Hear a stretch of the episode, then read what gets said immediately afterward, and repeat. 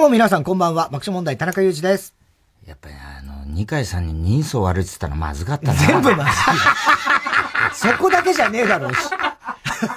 妖怪みたいって言っちゃったから、いや、それは本当ひどいですよ。本当にね。そんなもうね。入ったな、俺。ええもう、その、相手が誰とか関係ないですけどね。本当悪いんだから。本当悪いんだからないし。もう、本当ダメです怒ってるね、みんな、日本中が。いや、そう、そりゃそうでしょ。というわけで、爆笑問題の、オールナイト日本。なんであれ、かかんないんだ。かかんない。そういうのかかんない。かかるわけねえだろ、なんでオールナイト日本。音楽でごまかそうかと。弱っちゃったね、もう、あれもね、だからやってね。あの日、俺は何時間もやったろ？で、朝からだったでしょ？そう、で、帰ってさ。で、日曜サンデー。意気揚々と帰ってきたらさ、これうまくいったなと思って。意気揚々となるかなよ。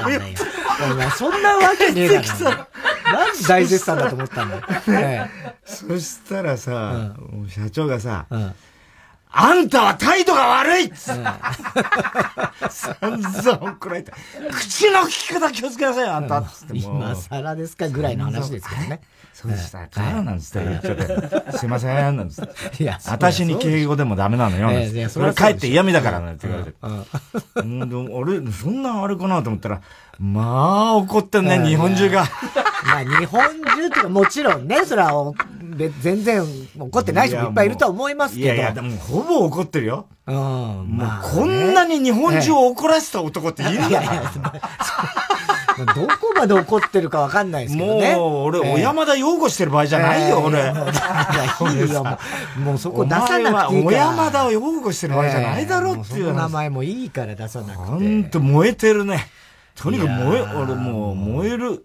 燃える弾痕って言われてるから なんだよ、もう何にかかってんだかもう燃えてる、燃える闘魂だよ。燃える闘魂ね。だ、お前それぐらい分かれよ、お前。だからだ。態度悪い、ほら、態度悪い。燃える弾痕って言われてんだから、俺なんかさ、もう日本中がすごいよ、本当に。ねねえ。あれもだ、やっぱ難しいな。選挙特番いや、でも俺はもう最初から、お前炎上すると思うネタ作りでさ。絶対もうやる前から分かった。さ。俺何に決まってんじゃねえか、お前大炎上。ネタ作りでさ、俺がさ、いやー、ちょっと燃えちゃってんだ今、つってさ、ね、お前知ってるかどうかじゃ、あ、そうなの？なんつって、俺見てないんだけどさ、いやもう大炎上だよ、つったらさ、いや、そうだと思ったお前、もう人事みたいに。いや、本当思った。決まった時から燃えるに決まってんじゃない、お前。そう。そりゃそうですよ。気楽だな、お前。太田さんが選挙の特番とか生でやって、ね、そんななんかこう怒られないわけがない。そうかないや、それはもうやる前から絶対そうなると思ってたから。結構丁寧にやったよ、俺は。別に俺もだから後でも見ましたし、当日もね、まあちょっとこう、楽屋でちょっと時間ある時見たりちょこちょこはしてましたよ。音声だけ聞いたり。新しい試みだと、もう56歳真冬の大冒険みたいな。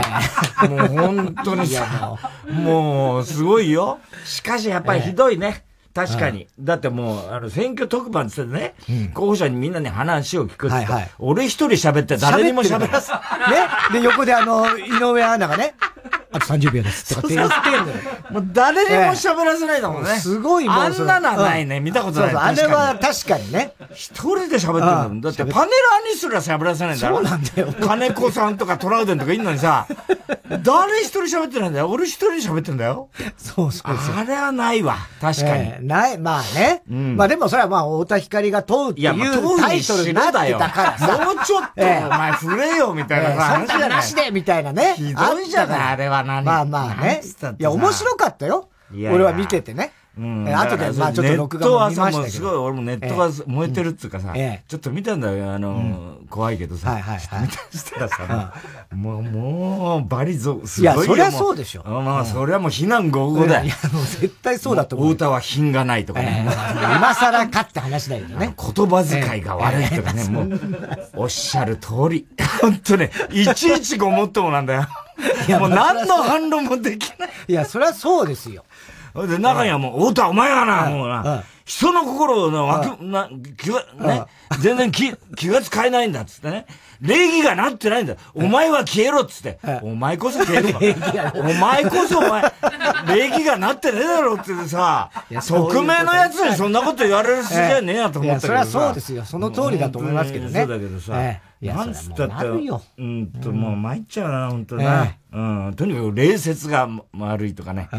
あの、礼儀が人の態度が悪い態度が悪いとかね。うん、そういうのは、あ、んね。だって俺びっくりしたもん。トレンド、あの、トレンドのなんか言葉とか、ご愁傷様って誰か死んだのかなと思ったら、お前のセリフだったまずかったんだな。お前が言ったセリフだった。あまりさんがあんまりみ、なんかさ、ちょっとかわいそうな感じで、しょんぼりしてたからさ、どうもご愁傷様ってちゃったら。もう、だ逆なんだよ、それはもう。あれよくないね。ええ。だああいうので、傷にこう塩人にね、あの、傷ついてる人にご愁傷様と、あいつはね、太田はね、人の、傷ついた人のね、言葉が分かってないのかっつってね、あの、そういう心が分かってない。そういう思いやりがね、足りないんだっつってね、お前は日本から消えろって お前はなんだよ、バカ野郎と思ったけど、ね、見ず知らずの人に対してね、それで人、初めて会った人に対してね、お前はね、そういう心遣いができないのか、お前は日本から消えろ、このテレビから消えやがれって、お前も相当だぞ、みたいな思うけど、まあしょうがない、反論してるまあまあ確かにね。ね、で、中にはさ、俺はね、うん、あの、あまりはね、大嫌いだったけどね、太田の方がもっと嫌いって言うんだよ。どっちにも良くないだろ、あまりさんだろって俺は思ったけどね、その時にね。あまりはと言うなよ、お前。あまりさんって言えよ、お前。そこじゃねえその、そいつに対してはね、あまりは俺は今まで大嫌いだったけどね、太田はもっと嫌いだっつうからね。いや、そこはあまりさんだよ。いや、別にさ、笑わしたいわけじゃないからね。何が？いいで、あまりさんでもどっちでもいいけども。いや、違う違う、その、あ、書き込んでるやつに対してだよ。いや、確かにね。うん。全然中にはね、あの、山本太郎は俺は絶対、本当に今まで気に入らなかったけどね。太田のが気に入らない。それは山本さんだろって思ったけどね。俺は、本当に。そこは気遣いよ、ちゃんと言葉遣い気をつけろよって、その、あの、書き込んでるやつには思ったけど、とにかくもう、とにかくね、太田はテレビから消そうなんてね、はい、みんなでね、もう与野党がね、与野党とにかく一致団結しちゃって、団結しちゃってるもうね、太田をテレビから消そう、ハッシュタグなんてなってんだよ。ああ、すごいね。すごいよ。お前ら仲良くできんじゃないか俺 さ、何なんだこれと思ってさ、すごいね。こんだけもう日本中から嫌われて男はいないよ、本当に。懐かしいな、お前の大学入学してそうそう、1ヶ月後ぐらいの感じだから嫌われた感じだ。ね。あんなに燃えた。私は太田光が嫌いですってもうね。どっちもそうなんだ。あの時もな、あの、学科の中でも、その演劇学科とかね、あの、教養学科とかいろいろある中で、そうだよ。それが一致団結してね。そうだよ。もう、他人、お前の敵は俺の敵みたいな感じになってさ、みんなで俺を攻撃してんだから、今。すごいよ。それでもうテレビから、とにかくあいつを消すべきだとかね。なんだとか、放送倫理がどうのとかさ、もう散々言ってんだけどさ、まあ確かに、あの二階さんも確かにちょっとさ、ムッとしてたけどさ。いやいや、笑っちゃダメなんだよね、そこは。二層、ええ、ちょっと二層悪いじゃないですか、つったらが。でもね、俺ね、あのやりとりね、あの、面白かったんだよ。二階さん、ちょっと妖怪みたいなことして、どの子のつって言ってさ、あなたよりマシだよつって、二階さんあなたよりマシじゃねえかつって言うからさ、あ、この人結構ね、あの、謝礼通じんだなと思って、俺は思ったのね。まあ、その、視聴者の見方は違ったのかもしんないけど、で、まあ、二階さんつだね、あのよくも悪くもね、自民党の象徴みたいなもんだから、つって言ってさ、いいと、いいとこだけだろ、俺は。って言ってるわけだよ。なんで、よくも悪くもってなんで、いいとこしかないだろう、なんて。そんなことないでしょ、なんてさ。俺結構割と。いや、面白かったよ、あれ。俺は、あれだったんだけど、で、まあ、俺が言いたかったのはね、あの、二階さんって、うん、あの、要するにまあ、古い自民党の体質みたいなもん全部あ,、あるけど、俺は、そのね、あの、自民党に関して言うと、うん、戦後、ね、もう、そのずっとまあ、自由民主党ができてから、うん、ずっと、実は、あの、なんていうのかな、その、あ安保、安保に対してですよね。まあ、とにかく9条ですよね。この憲法に対して、まあ、日本の歴史って、まあ、そこが批判されるところでもあり、あのなんつうの、うまくやったなって俺は思ってるところでもあるんだけど、割とこう、のらりくらりとしながら、アメリカともうまくやりながら、でも憲法は守りながら、うんうん、なんとなく解釈変更で、それそれが安倍さんの言う戦後レジウムなんですよ。うんうん、戦後レジウムから脱却しないで、いかないっつって安倍さんは言うわけだけど、うん。うん俺はそれは白黒はっきりさせない方がいいんじゃないかって思ってんだけど、まあそれ時代のあれだよね。国際情勢もあるだろうし。で、そういう意味で言うと、あの、二階さんは平和主義者だっていうのは俺は分かってるから、そこは、ね、安倍さんとはちょっと違うんじゃないんですかってことを聞きたかった。だから、ね、安倍さんのその白黒はっきり、それを先に言えばいいんだけど。いや、それを言ってたの言ってたよ、言ってたけど、その前に人相が悪いとか、そういう余計なことが、だから怒ってんですか？とか言って。いや、まあそれいいんだけど、それはいいんだけど、お前もなんだイカゲームみたいな格好しやがって、お前。お前。アディダスのお前、ジャージ着て、お前、イカゲームか、お前は。赤のジャージ着たからって別にいいじゃないですか。緑だけどね。イカゲームね。ね。それで、まあ、そこを聞こうとしてたんだけどね、それ答えるわけないよね。で、安倍君はと、とってもいい、あれですよ、つって言ってたん。だ。だからまあ、それはまあ、それで、俺はまあ、なんとなくでも、ニュアンスとしてね、その辺は聞きたかったなっていうのはあるんだけど、ただやっぱりあれだよな。一番、あなのは、いつまでやんですか あれはちょっとムッとしては、やっぱりさすがに。選挙も、今日、今言うの失礼だろ失礼だ。あの、それは、ね、有権者が決めることで、私が、いや、有権者決めることじゃないでしょつってさ、ほら、あなたが、ね、二階さんがいつまでやるのかっていうことを、あの、聞いてるんですよ。つったら、それは君ね、あの、受かったこの日、今日というこの日にね、それを言うのは失礼じゃねえかって。いや、もっともだと思いますけど、ね。俺を聞いたっていいじゃねえかって。まあそこでちょっと俺が態度は悪かったんだろうけどさ、まあ確かにちょっとムッとさせちゃったな。あれはでも。でもさ、まあ俺としては、なんていうのかな、それはまあちょっとストレートすぎたのかもしれないけど、なんていうの？あの、まあ確かにね、それは怒るよ。た多分ね、で、あの、例えば、高齢者の人に対してさ、あの、だってあの人日本を運営してるわけじゃない、うん、あの、免許返納いつすんの？って聞いたら、ね、それはカチンと来るのはわかるんだけど、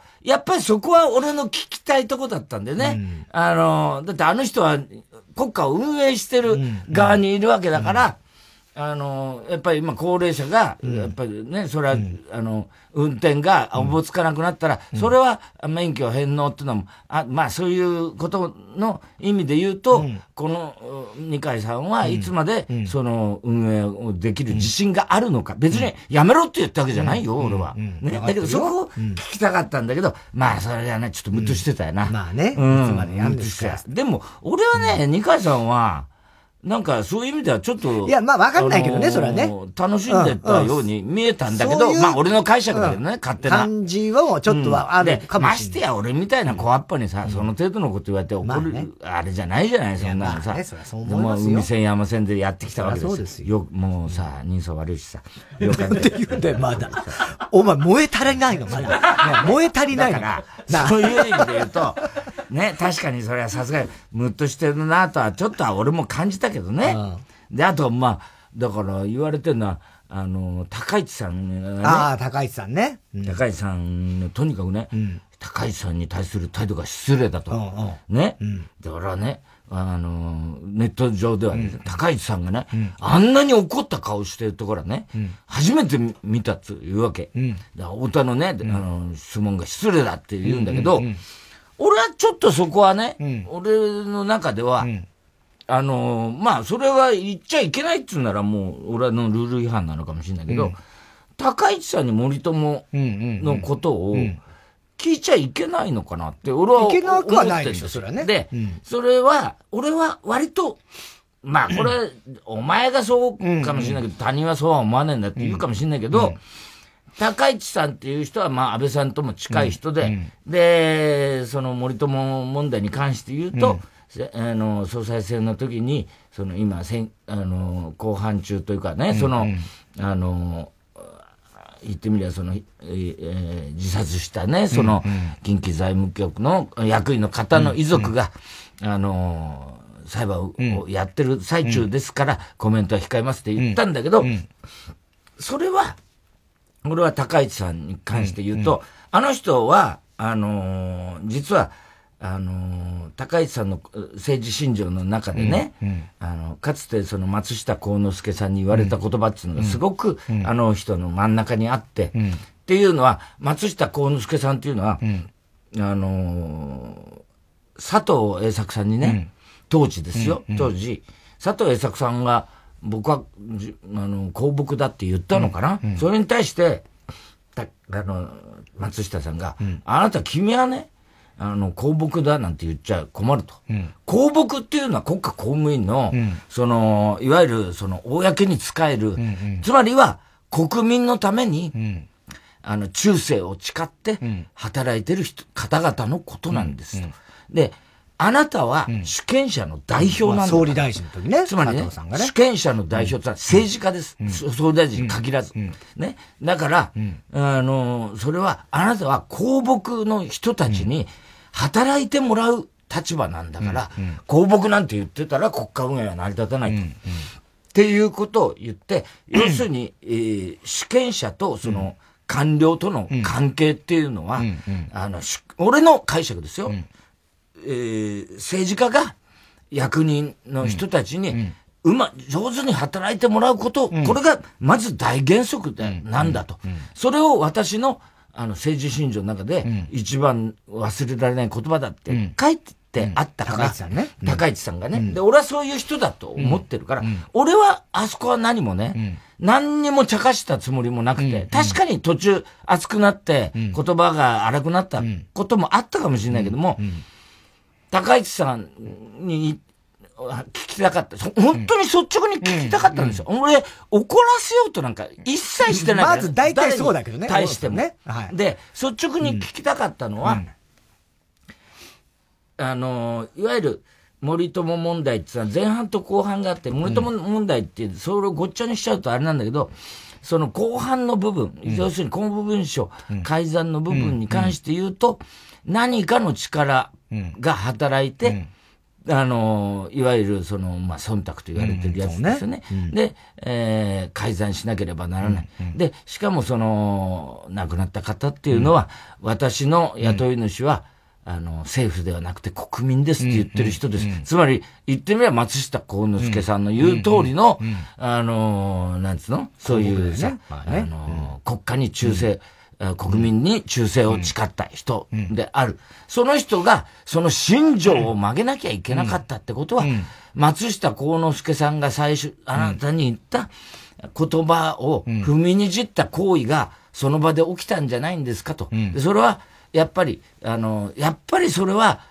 なぜ俺は高市さんにそれを言うかっていうと、高市さんがそれを自分の心情として持ってる人だっていうことだから、あなたの心情と照らして、この出来事は、ど、許せることなのかっていうことを聞きたかったの。まあ、それは俺言葉足らずで、なかなかうまく伝えられずに、ほとんど俺が喋っちゃったんだけど、それでも、あの、高橋さんは、俺は、あの表情はね、すごく怒ってるって言うけど、俺は、これも俺の解釈です。高市さんは、本当に真剣に俺の言葉を聞いてる表情なんだと思ったから俺はさらに聞いたんですよ。で、それに関しては、想像の世界だかってなって、今司法に預けてるって言うから、でもこの国は三権分立ですよねと。で、これはね、俺と行政と立法と区別がよくわかんなかったんだけど、いつもわかんないんだ。あの、うん、難しい、ね、司法はわかるけど、うん、で、とにかく立法府である高市さんは、そういう意味で言うと、あの、要するに公僕であるね、あの人がそういうことになった時に、えー、主権者のね、代表としては、それは三権分立はそれぞれ独立してるならば、司法任せっていう責任逃れはするべきじゃないんですかってことを俺は言いたかったんだけど、もちろん、あの短い時間で、高市さんもそれに明確な答えをできるわけはないと思ったけど、俺はあの時の高市さんの表情は、俺の話を真剣に、多分咀嚼して聞こうと思ってた表情に見えたのね、俺は。で、結局最終的には、俺いつもだからその時間配分がもう、俺が喋りすぎるからさ、どうしてもパツンと切れちゃうんだよ、あの喋りたりとか。で、それで、あの、その辺はもう俺の言ってみりゃ、あの、時間の読めなさで、あれなんだけど、決してそれは、あの、怒らせるとか、そういうつもりもなかったし、俺は本当答えを、聞きたいと思ってたんだけどね。うん、だからそういう意味で言うと、まあ確かにね、テクニック不足っていうのは否めないけれどもね、うん、まあ何しろね、政治家全員がムッとするっていうさ、そんな選挙速報見たことないもんな、確かにな。それさ、ね。もう本当にだってさ、枝野さんですらさ、もう C さんですらさ、あなた、集団性的自衛権、ね、枝野市案では、ね、俺は、あの、認めてたんじゃないですか？いや、それ違いますなんてさ、俺立憲に入れてんだよ。なのにもそう。私は怒らせてどうするみたいな。急に。ああ、そうですか。それはありがとう。枝野さんも。で、C さんは C さんでさ、あの、要するに共産党ね、本当にやる気なら、あのね、だって、自衛隊やね、その安保ってアメリカの押し付けだって言うってるんですから、ね。だとしたら、中、ね、占領軍から中流軍になったのが自衛隊だって言ってるんだから、それ、その理屈ってね、安倍さんが、憲法9条、日本国憲法はアメリカの押し付けだから変えなきゃっていう理屈と合致するじゃないと。だったら、それはやっぱり共通する部分があるんだったら、そこは協力して、ね、なおかつ、本気でそれをやるなら、安倍さんにしろ、志さんにしろ、あの、もっと遡って、あの、東京裁判の検証から、もう一度世界中を巻き込んでや、うん、っていう、まあ、俺もさ、スケールでかすぎたんだよな。その、もう一回やり直す。ね、で、それが本気の覚悟が見えたら、俺はもっと国民は、っていうか、俺も含めてですよ、あの、それに賛同する人は増えると思うっていうようなことを、まあ、聞こうとしてたんだけど、うん、なかなかそれももう二人ともムッとしちゃったもんだから。そうね。ほいで、うん、ダメでさ。ね5分じゃ話せないからね、そういう話はね。ほいで、まあ、ネット見てるとさ、もう、あの、太田はもう二度とね、テレビ出んの、まあ散々言われて、あいつはもう引退しろとか解散しろとかさ、あのー、散々言われててね。で、中にはさ、あのーいや、そうじゃない。あれね、太田はもともとああいうチンピラみたいな、あんな、あんなやつをね、使った TBS が悪いんだって。ね。かわいそうだよ、TBS もさ。もう踏んだり蹴ったやんで。で、TBS はね、あいつをね、任命した時点でね、ああなることは分かってただろうって。分かるわけないんだよ。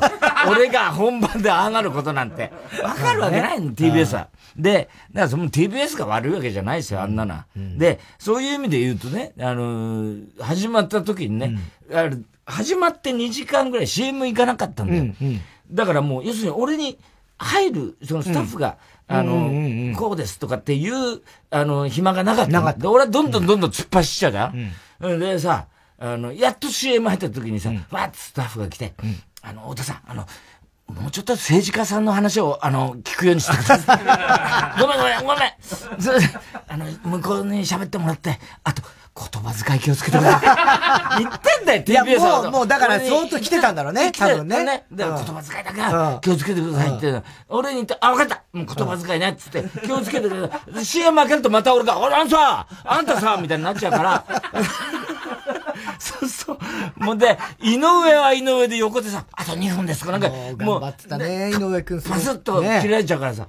ね。だからそれみんな俺やってんだけど、まあ、俺の暴走だよね、要はね。そういう意味じゃね。老害というかさ、なんていうかさ。それで、だって小川なんかさ、もう、だから、もうみんなムッとして、ね、民主党から、立憲からさ、もう自民からさ、共産党から全員ムッとしてんだよ。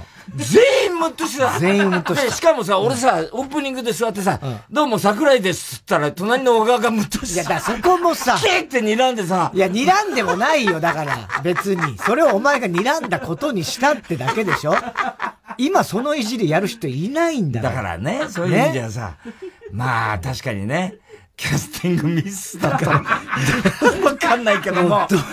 まあ、ただね、ええ、あのー、まあまあ、それはもう皆さんが決めることだからね。うん、それはもうしょうがないんだけど、うん。あの、選挙速報でね、うん、大体ね、うん、あのー、あんな謹慎なっていうかさ、うん、あんなことをやるべきじゃないっていう意見多いんだけど、これは俺の認識違いなのか何なのか知んないけど、そんなに神聖な場所だったの？あれって、俺は思ってんだよ。だから、選挙速報なんてものが、ね、みんな、そう言うけど、あ、そんなにきちっとかしこまってやんなきゃいけない。うん、まあ、俺の態度は悪いんだろうけどね。うん、それはわかるよ。わ、かるけど、ただ、あの、そこまで何？あの、ちゃんとやんなきゃいけないっていうかさ、あの、要するに話を聞聞くことの中でね、っていうのは、俺がもしそうは思ってなかったから、俺は。だから、それは、もしそうだとしたら俺の認識が間違ってたっていうことだよね、きっと、ね、全部間違ってんだろうね。だからさっき関根さんじゃないけどね。きっと。全部が間違ってたんじゃないですか。本当に。きっとそうだ。俺ね、本当に嫌なのは、いいるんでまた。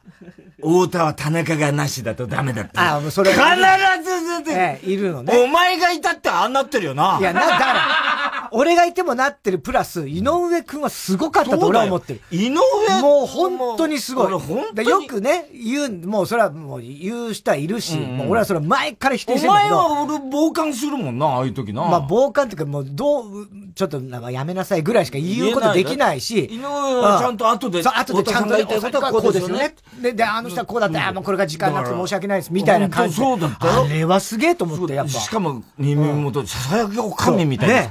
あと1分。あと1分。そう。俺ももう、思わずあと1分って言っちゃいそうになっちゃったから、俺も。ささやきおかみじゃないね。で、あと、だから俺が、あの、一番、だから、そういう意味で言うと、ネット見てると、俺が何を喋ったかは、もうほとんど、あの、内容がどうとかじゃないんだよ、ね。ないんだよ。だそれがやっぱ俺の一番の罪だね。まあ、ね、そういう意味で言うと、そのご愁傷様だとか、うん、あの、なんだ、あの、妖怪みたいな、あの、なんだ、うん、なんて言ったっけ、これ。あの、怖い。ニーサが悪いとか、そういうのばっかりで、あの、なっちゃって、本当は、俺は、岸田さんに言った質問が一番の俺のメインイベントだったんだよね。で、岸田さんがさ、成長って言ってたけど、成長ってどういう意味か、俺は本当に分かんなくて、うん、あの、今の日本で、これ以上どうやって成長するんですかってことを、うん。うん、まあ俺バカだからそれ分かんないのよ。で、それを聞いたの。で、岸田さんはね、あの、要は、あの、なんつうのかな、安倍さん、岸田さん、安倍さん、菅さん、岸田さんね、来てね、まあ菅さんはまあ、あの、ちょっと短かったけど、で、これはね、実は俺は前々から思ってんだけど、安倍さんが最初になった時から、要するに、あの、岸さん、うん、安倍さんのおじいさんでね、うん、岸さんが安保、日米安保になって、うん、条約をやって、で、その後池田さんが、うん、あの、国家倍、所得倍増っていうのをやって、この流れが今、その、意識してんのかなって、俺は岸田さんに感じてて、岸田さん宏池会っていう、言ってみりゃ、池田隼人さんの、あの、要するに、あの、なんつうの、系譜なんですよ。で、安倍さんは岸さんでしょ、そうすると安倍さんが今回も安保法制やって、集団的自衛権やって、で、その後、岸田さんが出てきて、え令和の所得倍増したじゃないで、当時も東京オリンピックがあって、大阪万博があって、で、今回も同じじゃない、東京オリンピックがあって。つまり、もはや戦後ではないって言ったあのことを今もう一回繰り返すんですかってことを聞きたかったんだけど、それで、きいや、実際聞いたんです。よ。ね、で、あの、でも、それをするには、環境が違いすぎませんかと。成長って言うけど、あの当時ね、確かに日本は成長しましたと。それはもはや戦後ではないってとこから、で、実は俺は昭和40年生まれなんだと。で、それは、あのー、俺が、あのー、5月だから、うん、すると、俺、うちの袋が妊娠したのが、うん、池田内閣の後半なんですよと、うん、所得倍増のね。で、えー、生まれたのが佐藤栄作さんの時ですと。だから、言って、うちの親父は建建設関係で、で、俺が生まれた時はね、あの、本当に最初の記憶は、鹿島だったんですよ。家の曲がりしてたんですよ。家族3人。で、そっから確かにあの時成長があったんですよ。目に見える成長が、ね、目に見える成長が子供心に、はい、だって、うちの親父は持ち家を建てて埼玉でしたけど、ベッドタウンになって、東京のベッドタウンになって、で、二人は東京だったけど、両親はね。で、そっから持ち家が建って、だって銭湯行ってたんだのが、家に風呂がついて、冷蔵庫が新しくなって、ね、まだ、あの、三種の神器の時代よりちょっと後だからね、俺が生まれたのは。そうすると、3C っつって、カラーテレビだ、あの、車だっていう時代ですよ。で、白黒テレビがカラーテレビになって、で、うちの親父は自家用車買って、どんどんどんどん生活が、子供でも覚えてんだから、みんな人並み、あのうちの、あのうちなんか車買ったらしいよとか、うんうん、で、家電が、うんうん、ね、それでクーラーがついてとかさ、うんはい、もうそれを、確かにこれは成長だったと。うん、だからこそメーカーはいろんなものを作ってって、うん、それで日本は成長したじゃん、高度経済,、経済成長じゃん。でも、今、ね、確かにお、同じように東京オリンピックがあって、ね、この後万博もあるわけでしょ、で、あのー集団的自衛権のこともあって、うん、あのー、所得倍増ってこことはわかるんだけど、環境が今もうみんな手に入れちゃったじゃないと。うんうん、で、その中で東京オリンピックは人も来なかったじゃないと。うん、で、えー、スマホ一つありゃ大抵楽しめる。しかもそれも携帯も安くなってる。うん、みんなデフレで安くなってて、うん、飯だってそ、それはね、ものすごい貧困層っていうのは、も問題ですよ。ね、だけど、その部分での成長って、我々は、どう、何をすれば、この国は成長できるのっていうのを、俺は岸田さんに聞くのを、実はあの番組の一番のメインに思ってたの。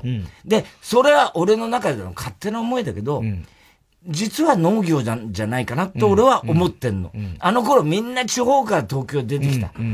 それはね、今今度逆なんじゃないの、うん、で、世界が成長してるってのはわかるよ、うんうん、アメリカがね、また株価がどんどん上がってる。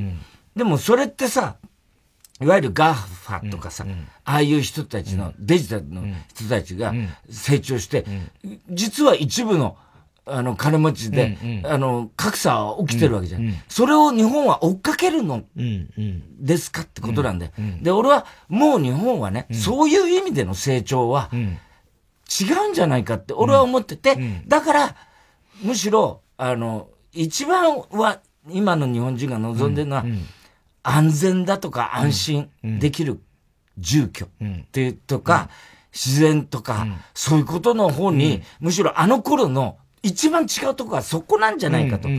それを言ってて、で、だからこそ、俺は小泉さんとね、あの、福田達夫さん、あの二人はずっと、あの、なんつうのかな、農業改革を、うん、あの、農林部会長が小泉さんで、うん、その部会長代理で、福田達夫さんがやったんですよ、うん、俺はすごくあれに感銘を受けたんですね。で、それはまだ、に、道半ばなのかもしれないけど、うん、コロナがあったから、その、いわゆる地方であるとか、うん、農業の価値っていうのは、うん。と上がってんじゃないの？と。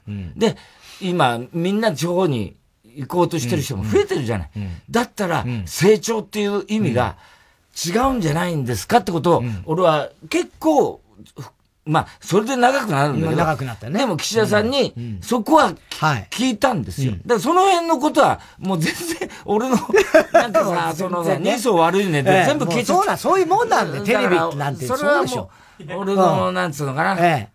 うん、だから俺口が悪いとか、やっぱり災いしてんだね。そういう意味で言うとね。まさにその通りでしょ。まあだから、本当まあ、これは、まあ、これからどうなるのかしないけど、俺もテレビから消えろって言われてるからさ。ね。消されるかもわかんないね。だ俺もまたさ、かたくなにさ、あの、福田達夫さんとさ、同世代なんだよ。福田さんの方がちょっと下かな。で、小泉さんはもうちょっと若くて。で、あの、二人が、またね、福田さんっていうのは、豆腐一新の会っていうのをやってて、自民党変えようとしてたから、俺は、石破さんも、が農業、農林、えー、農水大臣やってたじゃない、かつて。農業詳しいわけですよ。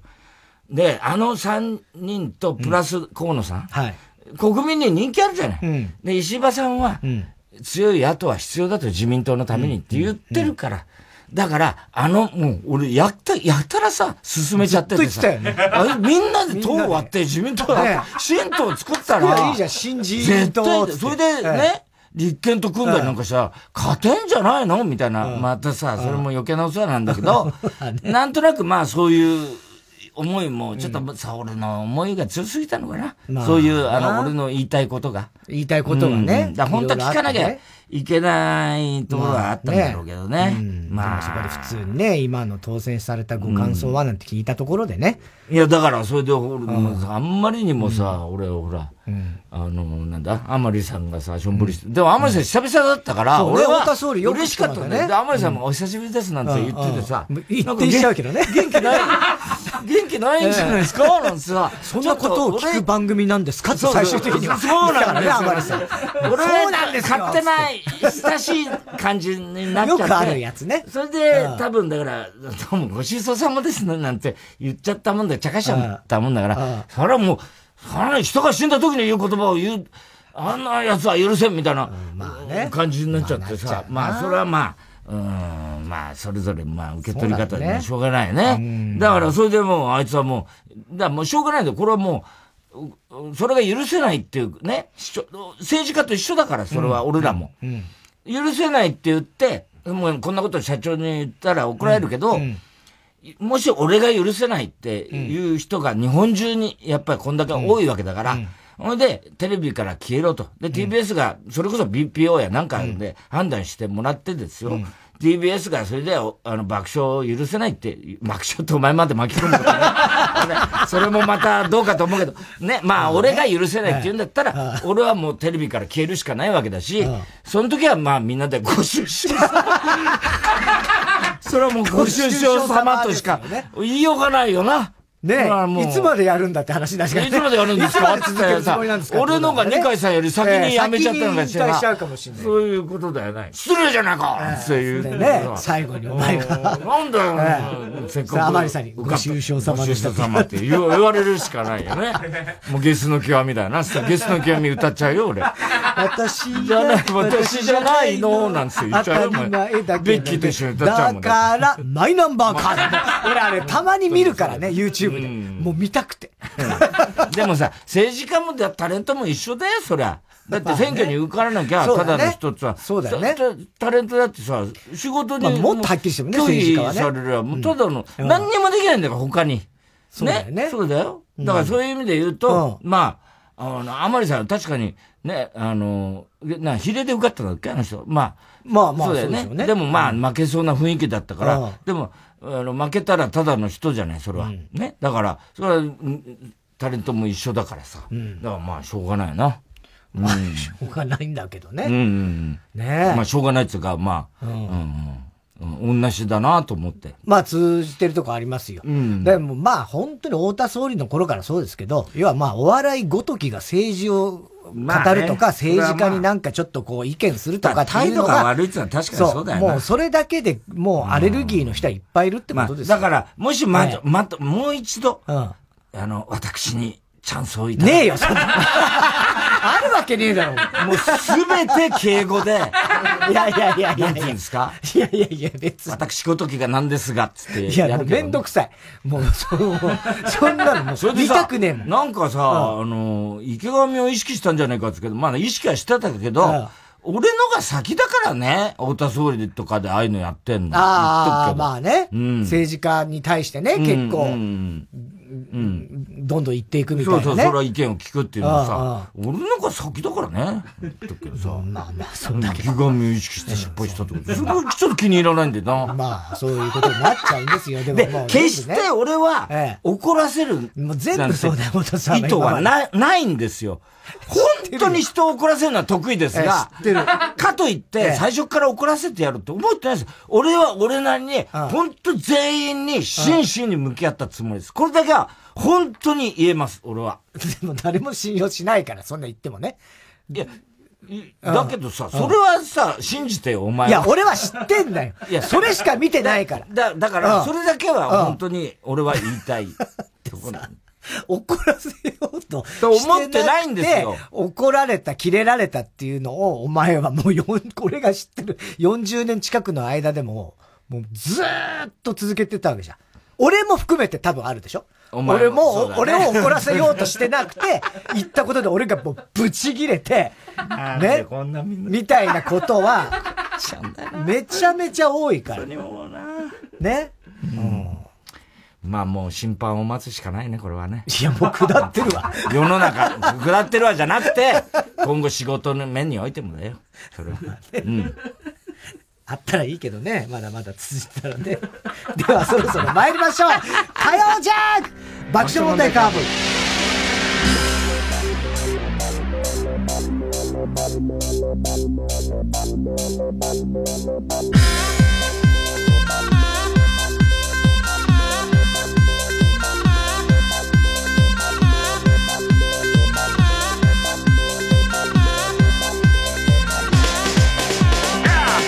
改めましてこんばんは爆笑問題田中裕二です。音です。今日の東京はおおむね晴れて日中は22度でしたえ明日水曜以降も晴れて日中20度とか19度ぐらいの日が続きますまあなかなか秋晴れの過ごしやすい日々っていう感じだと思うんですけどもね。あの、選挙特番の時さ、ほら、サンデーから行ったじゃない？はいはいはい、エレベーターのとこでさ、またさ、ラグビー部のさ、ボディーガードのやつさ、お待ちしておりましたってさ、ずーっとついてくるんだよ、楽屋まで。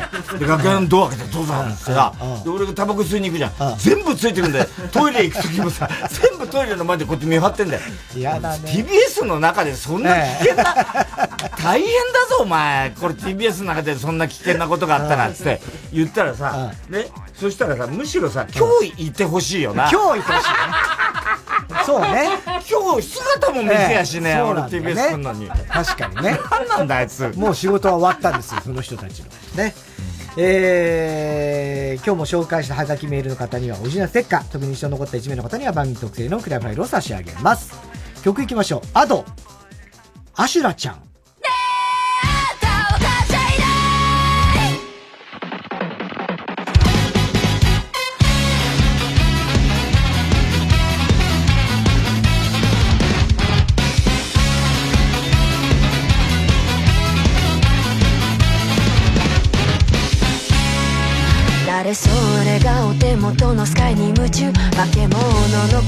買い方学んでる。選ばれるためなら舌を売る。裏切られた分だけ墓を掘る。偉いなを積むがどうにかして。薄ら寒い言葉ばかりになる。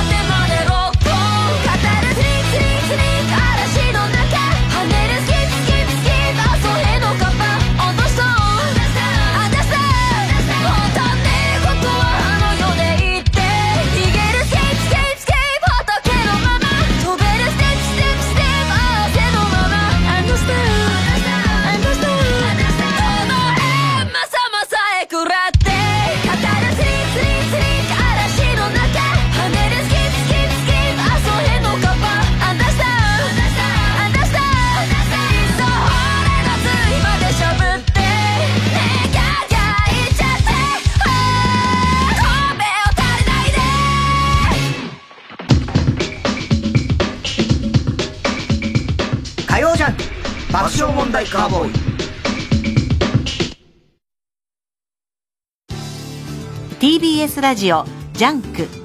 この時間は小学館中外製薬三和シャッターチャップアップ育毛剤フルタイムシステム他各社の提供でお送りします。本屋さんに行くとまだ知らない世界がこんなにあるんだってワクワクしますよね。11月1日は本の日。全国の書店では総額500万円分の図書カードネットギフトが当たる企画を実施中です。詳しくは本の日小学館で検索。小学館は本の日を応援しています。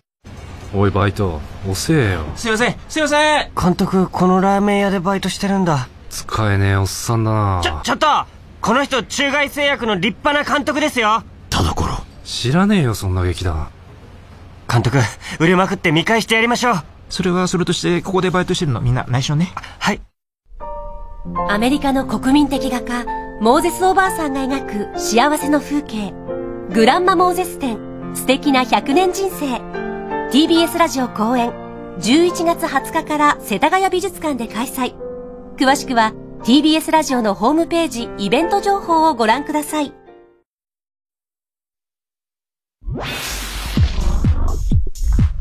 火曜ジャンク爆笑問題カーボーイ。育毛の知識チャップアップ。チャップアップ。育毛剤薄毛に悩む地球人たちを諦めるな。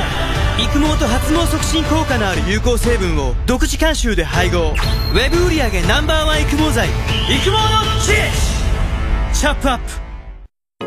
宅配ロッカーを世界で初めて作ったのは日本の会社なんだよ。マンションの宅配ロッカーって24時間受け渡しができて便利だよな。対面しないから防犯や感染症対策にも有効でマンションやオフィス駅や薬局でも活躍しているの。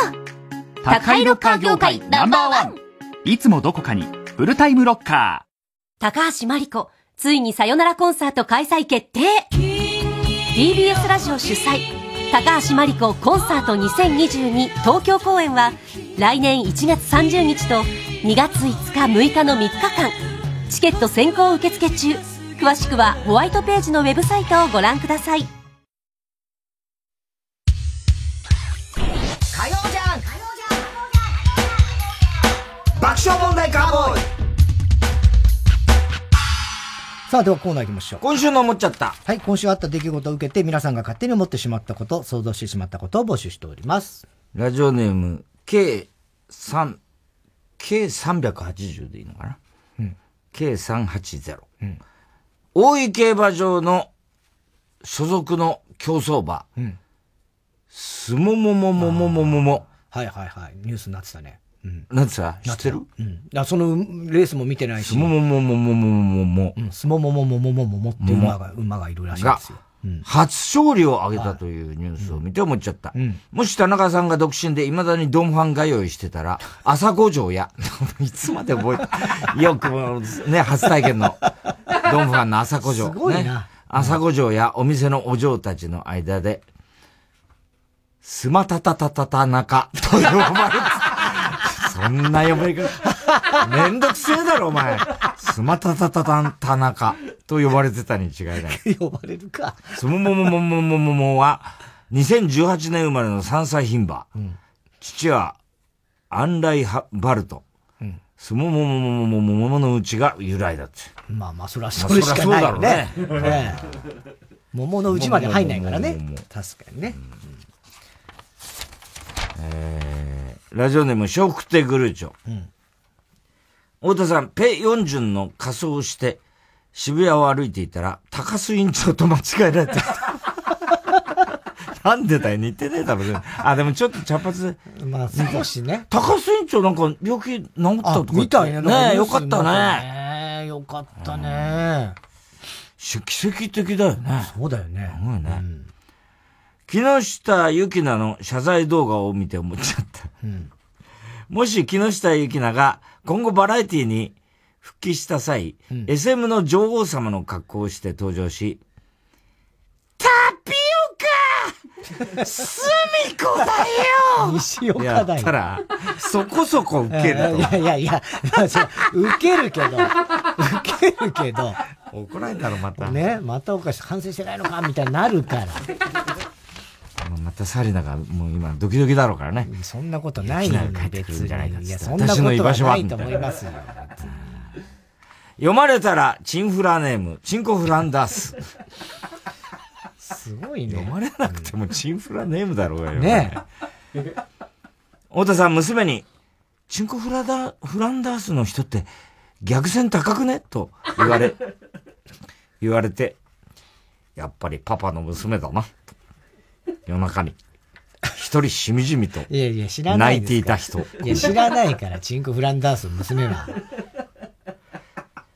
チェホンマンの誕生日で思っちゃう。チェホンマンの誕生日。誕生日。お前仲良しだもんな、チェホンマン。いやいや、一回ロケ行っただけだよ。バク転かなあれ。肩車されてた、チェホンマンにな。なんだっけ？そうそうそうそう。バク転だよ。バク転か。ロケ一回一日ね、一緒でしたけどね。肩車な、チェホンマンがお前肩車して肩車っていうかもう、あの、片っぽの肩。肩に乗せてんだよなそうそう、乗せてるっていう、俺を。面白かったな、あれ。チェホンマンの誕生日で思っちゃった。もしチェホンマンがテレビ番組のディレクターだったら、番組が始まる前に、本番まで5秒前って 言ったと思う。本番5秒前本番5秒前一旦コマーシャルいきます。火曜ジャン爆笑問題カーボーイ。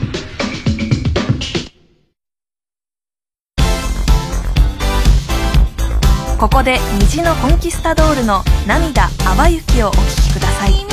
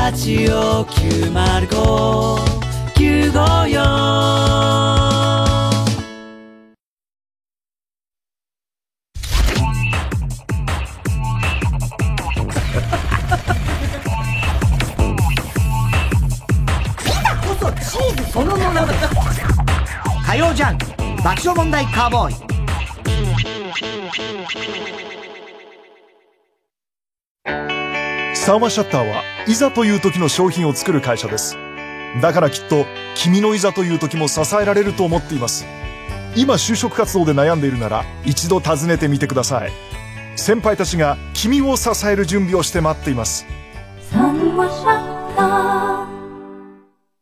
ップアップヤブカラスティック、ルー大柴です。私、育毛剤チャップアップのアンバサダーに就任しました。本当にね、耳に water、クリビツテンギョウ、驚き peach の木ですけど、頑張っていきたいと思います。え？中身がない？髪の毛があればいいじゃない。チャップアップを together しようぜ。行こう献血。明日の予定がノーマーク？ノーマーク？なら。献血行けばいい。待ち時間がな？事前予約でスムーズに。これぞ令和のスマート献血。Let's reservation 予約して。行こう献血。日本赤十字社 TBS ラジオ JUNK。この時間は小学館中外製薬三和シャッターチャップアップ育毛剤フルタイムシステム他各社の提供でお送りしました。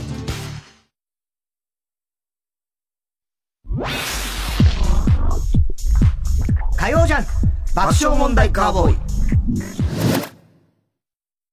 毒まむし三太夫です。映画「老後の資金がありません」主演は俺。じゃないよね。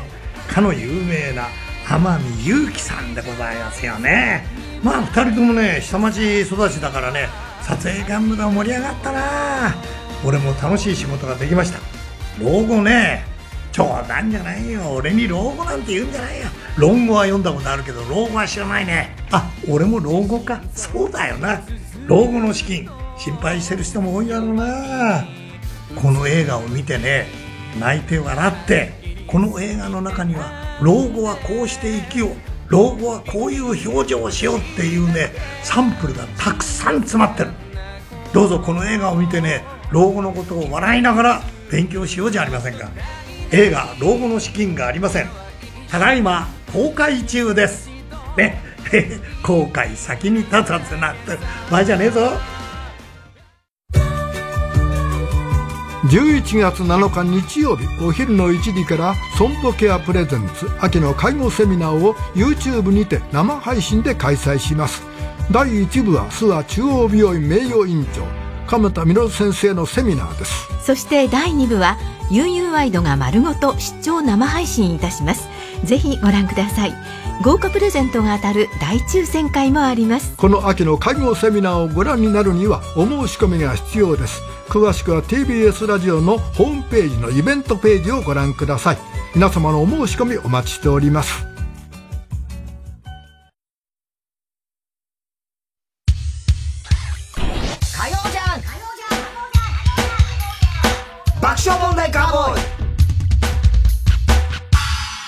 さあ、それでは今週の思っちゃったの続きいきましょう。はい。えー、ラジオネーム、恋するサボテンちゃん。うん。あいみょんを見て思っちゃった。もしあいみょんが人間の証明に出演したら、うん。あの頃僕がなくした麦わら帽子は、マリーゴールドに似てたんでしょうか？いやいやいやいやになってたとあいみょんじゃねえだろ、なんだよ、これ。麦わらのだがね、帽子の君はあー確かに。そうそういうことかマリーゴールドに見えるってな、そういう歌ですけど、あいみょんといえば。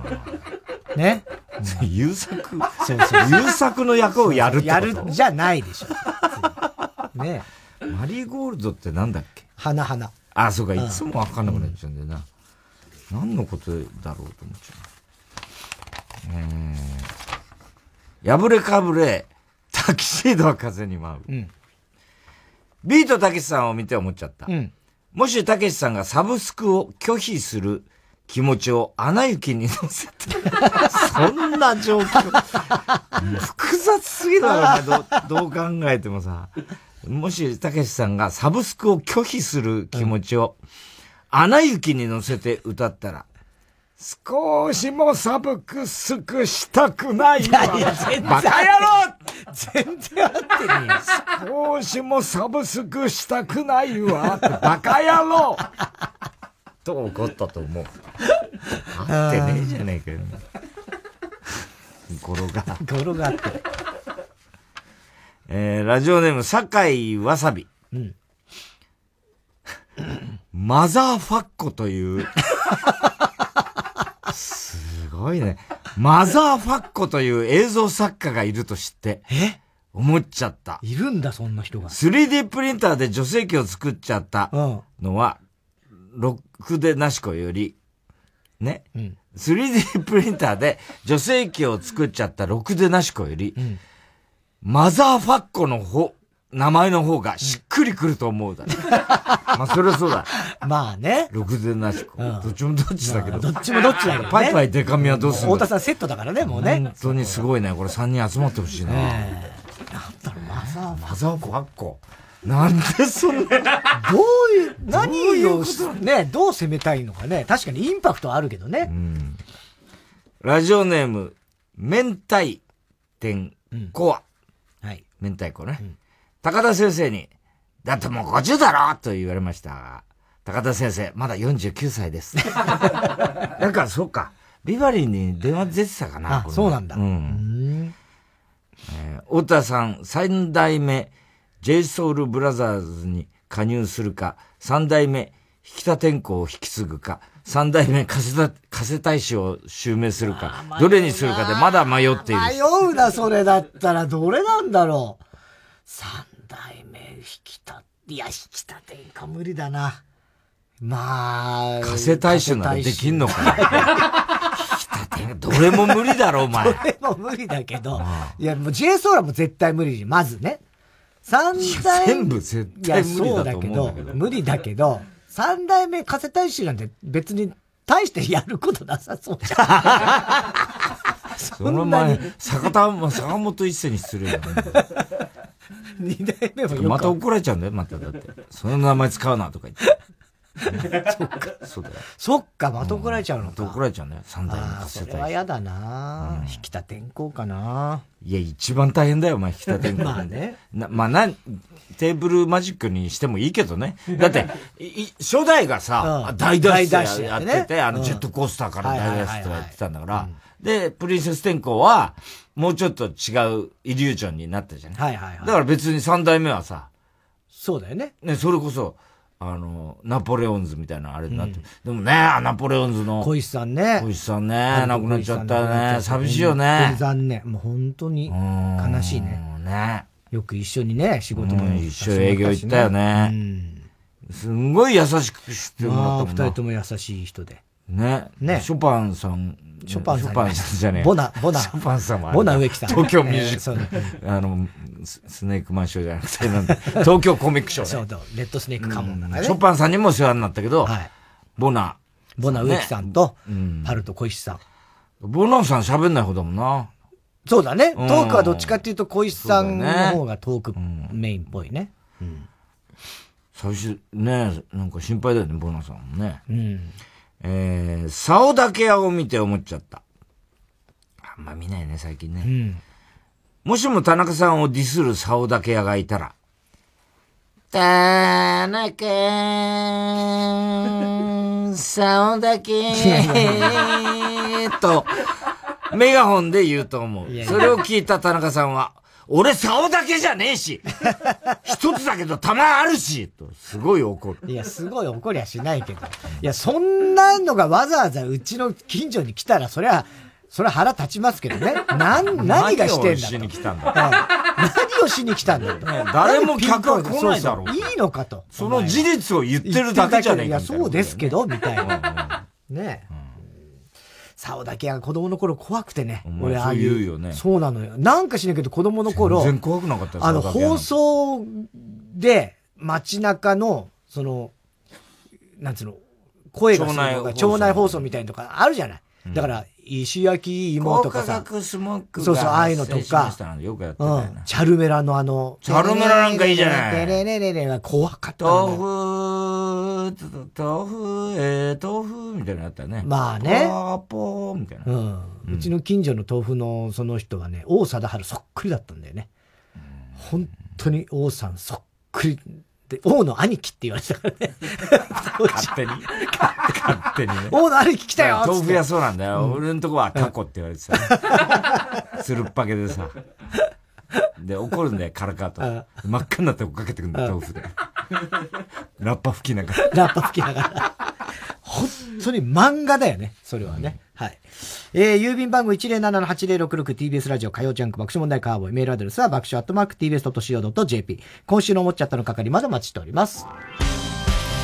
えー、TBS ラジオ今週の推薦曲、三宅真司ザ・レッドロックスで心のラブソング。「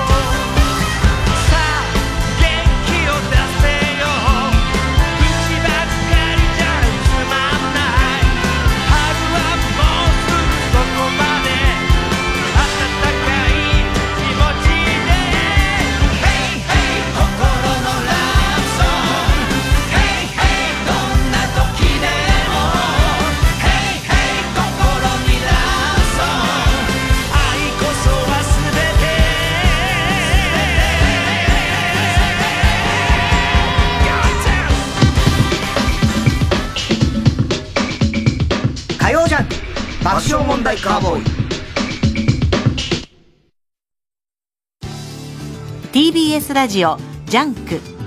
この時間は小学館中外製薬三和シャッターチャップアップ育毛剤フルタイムシステム他各社の提供でお送りします。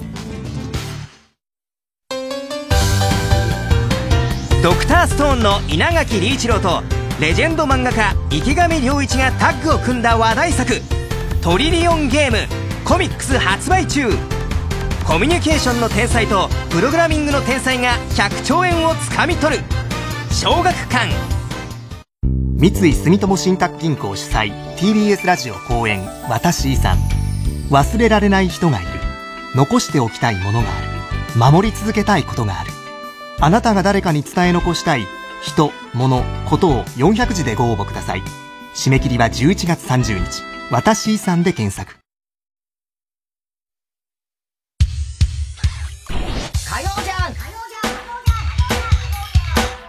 爆笑問題カーボーイ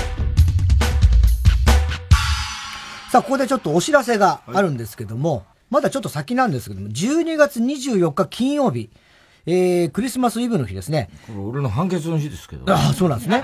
8時3大丈夫ですか？いや、まあ、わかんないですけど。私に聞かれてもわかんない死刑になってるかもしれない。ええなんでお前が死刑なの？お前訴えてる側なんだよ。8時30分から午後5時50分まで、えー9時間を超える特別番組が TBS ラジオで放送されます。TBS ラジオ開局70周年大感謝、大感謝祭。うん。これが放送決定いたしました。ましたね。えー、3部に分かれてるそうですね。えー、出演者第1部。パーソナリティが赤江玉緒。赤江さん。爆笑問題田中。お富山えり。お、ワンちゃん。ワンちゃん。この3人とりあえず。あ、3人でパーソナリティやるね。今、みたいで。今僕も初めてこれ見てますけどね。ゲスト、大沢優里。あら、豪華だね。ナイツ。あら。神田伯大丈夫か？この二組は。空気階段また土屋とお前、は、ナイツ白とね山。、白山す。るぞまた。ね空気階段。空気階段えすごいな。え、で、毒まむ三太夫とかまいたちのコラボ中継企画。なんだおそらくタクシーでどっか行くんだろうね。この二組だったらね。なんでかまいたちまむしさんとかまいたちがね、えーきっと。会ったことあんのかなないと思うよマム。シさん。多分ないんじゃないかな元気になってたからな、この間のマムシさんな。すごかったね。ワクチン打ったら元気になっちゃってさ。うんすげえ元気だった。ね。これが第1部です。えーだから多分、これが朝の8時半ぐらいからやるんだろうね。うんうんで、第2部、うん。パーソナリティ、ジェーンスー、おう、すーちゃん。爆笑問題、太田、ここで俺か。そしてハライチ、岩井。おう、岩井。岩井もね、今いっぱい TBS ラジオでやってるからね。そうだね。うん。じゃあ俺、あじゃあ俺がスーちゃんに悩みを打ち明ければいい。まあ、そうですね。それもいいとは思いますけど。どうしよう、態度が悪いって言われたんだけど、どうすりゃいいんだろう？太田さん、それはね、つって。それはご愁傷様ですね。言ってくれると思いますよ。えー、この第2部はですね、TBS ラジオでこれまで、これまで放送されていた、されてきた名物企画、名物コーナーを紹介、そして再現すると。うーん、なんだろう。えー、なんだろうね。えー、開局から現在までで、えー印象に残る企画、コーナーをリスナーからも募集中。宛先は、みだな、これ。70、アットマーク、tbs.co.jp までということで、えー、だから今までね、もうずっと何十年と、えー、TBS ラジオを聞いていて、あるかなまあそういうのも含めて、うんうんね、あの、なんか、番組のこういうコーナーがあったんだけど、これもう一回聞いてみたいなとか。ラジオドラマとかもいっぱいあったかあらね。ったしね。ううんん。夜のミステリー。夜のねミステリー。ね。怪奇実話シリーズ第1弾。ね。怖かったね。うん。えー、宛先もう一回言いますよ。70アットマーク tbs.co.jp。はい。そして第3部。パーソナリティ、荻上チキ。あ、チキちゃん。武田砂鉄。あら。南部ひろみ。これ社会派社だな。会派だね。社会おいここに混じろうかな、俺。まあ、でも、太田さんここに混じるとまたいろいろ、お叱りを受けることになりそうな。ねえ。えー、ゲスト、遠藤康子さん。あらららら。ねえ、なんか今日ニュースになって。え？ニュースだったの？聞こえねえんだよ。星崎聞こえねえんだよ。森本さんのやつ。森本さんあのぐらい。あのしょうがねえよな、でまあ、俺も聞いてないんだけどね。えー、あ、宮台真司さんとかね。あ、宮台さん。青木治さん。えー、あ、神保さんね。神保哲夫さん。社会派じゃないか、これ。で、浅木邦子さん。あらもうなんか政治とかぶった切りそうな感じだね。ぶった切るだろうね。これね、この70年 TBS ラジオは。あの、元女子、あ TBS のあれいなくてよかったね。えそういうこと言うんじゃねえよ。小島小島のこと言うんじゃ小島恵子のこと言うんじゃないよ、お前は。いなくてよかったりじゃないよ、普通に。そういうこと言うから怒られるしね。ね今もさ、まあ、受けるかなと思って言っただけでしょ、別に。そうそうそう。でもそれ、本当に小島恵子さんはもう激怒するから、そんな、もし。激怒しないよ、俺小島にも散々言ってるもんだ。あ、そっか。俺のこれがダメか。俺のこれがむしろ怒る。そうだよ。増幅させる。スッと流せよ、お前。大問題だぞ、お前、その発言は、みたいなこと言うからさ。そうね、そのみんなそう思っちゃうんだよ。その失敗もあるからな。えー、というメンバーで約9時間、20分ぐらいやりますのでね。えー、で、このうん第3部、この社会派メンバーは、TBS ラジオのこれまでのニュースバ番組を振り返ります。完全にな、今な。俺社会派メンバー。してないですよ。完全バカにしてない。するわけないじゃない、別に。ね。えー、まあだからいろんなニュース番組を振り返ると。あいつは？ハライチのもう一人。澤部ですか？澤部、澤部出ないの？澤部は出ない。出ないんだ、澤部。澤部は出ないんだよね。そうなんだ。うん。へねえ。まあでも確かにね、そうですね、ここの中だと、まあ、どこ、まあまあね、この社会科のとこに、澤部ポもいいよねツンと入れられてもね。そうなんですか？えーそれはまた それは大変ですね、しか言えないからね、そんな。青いなすごい青くなっちゃったんだ。なんで青くなっちゃったかな？何の振りがあったんだよ、それ。えー、で、あの、まあ、詳しいことはですね、70周年特別サイトというのがあるのでね、えー、それでいろいろ随時更新されていくそうなんで、その辺をね、えー確かめていただきたい。まあ、ちょっと先なんですけどもね、12月24日、クリスマスイブ、えーの昼間の番組のお知らせでございました。では、コーナー行きましょう。田中はアニメを知らない。はい、お題のアニメタイトルから嘘のあらすじを募集。その中にスタッフが用意した本当のあらすじがあるので、どれが本当のあらすじかを最近のアニメを全く知らない田中が当てるコーナーですけども、先週はあの、隠し事っていうね、やつがこれテーマだったじゃないですか。んで、あの、まあ正解が分かった後にいろいろとこう聞いて、で、絵絵のタッチの雰囲気とかも見させてもらったり。あ、それで見ましたよ。あ、全部は見てないよ。まあな、3話、4話ぐらいしか見てないですけど。いやー、いいわ。あ、いや、そう。あ、そうか。すごい大竹栄一さんの。そうそう、エンディングはあの、そう、君は天然色なんですけども、まあ、絵も本当に俺好きな感じで、それこそ長井宏さんとか、そう、渡瀬製三さんとかね、ああいう感じの江口久志さんにも通ずるような、ああいうこう、すごい綺麗な、あの、絵で、で、また内容も、その、お父さんが、まあ、漫画家でね、で、まあ、娘が小さい、まあ、多分それが、赤塚不二夫的な。赤塚不二夫的な。漫画家。うんお父さん。そういう感じなの。お父さんが赤塚不二夫。あ、そうじゃないんですけど、まあ、あの、石ノ森章太郎。だからそういう昭和の本格的な漫画の谷岡や谷岡康じゃあ谷岡康じゃなくて、あのまあ別にどこまでネタバレかわかんないんですけどまあちょっとエッチでふざけた漫画を描いているんだけど、それがなんていうのそのちっちゃい子供が生まれた時にね娘にこんな父親が変なタイトルの漫画を描いてると思われるのが、もうすげえそんなんでもうもしいじめられたりとか、傷ついたら嫌だからそれを隠すっていう。そんなこと言ったらマザーファッコの子供はどうなるいやまだマザーファックはもう知らねえよ。そんな名前つけるぐらいだったらもう、ぐもういいんじゃない？だってその漫画の設定はそういうね、その親子の父と娘の話なんですよ。面白いそう、面白い。まあ、だからもうギャグもあありつつ、漫画家あるあるみたいのも入ってたり。隠してるわけね。そうで、いろいろこう隠してるんですよ。で、娘にとにかく自分が漫画家ってことも徹底的に隠したりして、異常なほどの、もう娘のもう愛愛が強いみたいな、そういう話。漫画家さんは隠せるもんね、作家さんとかはね。まあね、うん。でもバレそうになってきてドタバタするみたいなこととか、毎日ちゃんと背広を着て家から出て、わざわざ。仕事場を遠くに借りててそう、そこに行って漫画を描くみたいな。でそこに娘が訪ねてくるための避難訓練じゃないけど、来た時の訓練までどうやってみんな隠して、またうん着替えてみたいな、会社のふりするみたいなこととか、まあちょっとで、しかもそれ自体が漫画なんでしょ？そう、まあまあね。すごいよね。二重三重の。実はだから、娘も自分が漫画だったとは思って いやいやいや、そういう。気がついてる。そそれは気がついてるい私も漫画なんだけどなそれはない。そうう。いう側面は描かれてないですけどね。すごいいいんですよ、それが。えー、今日の。はい。で、今日のお題は、NHK にようこそ。NHK にようこそね。ということでございましてね。はい。これはちょっとね、結構 NHK つっちゃってるからどうなんだろう、その辺が。では、太田さん、お願いします。えー、これは言いませんから。はい。はい。ラジオで。言わない。分かってます。言っちゃったら分かっちゃうから。分かっちゃうからね。そネれはもうね、タだってことそれはもう嘘なんだって分かっちゃうからね。言うわけないじゃないですか。分かってますよ。だから言うわけないから言わなくていい。あなたざざっくりどういう物語だと思ってます？NHK をようこそでしょ？いや、だから俺先週も言ったけど、これで普通に放送局の NHK みたいな話だったら、まあちょっと読まれすぎるっていうか、まあ当たり前すぎるので、NHK はそれぞれ何か意味があるんですよ。だから別のね。そうなのか。うん。だから、俺が、イグザ高校の放送委員会、学校のクラブ活動じゃなくてね、放送委員会にいた時は、そこは IBS だったんですよ。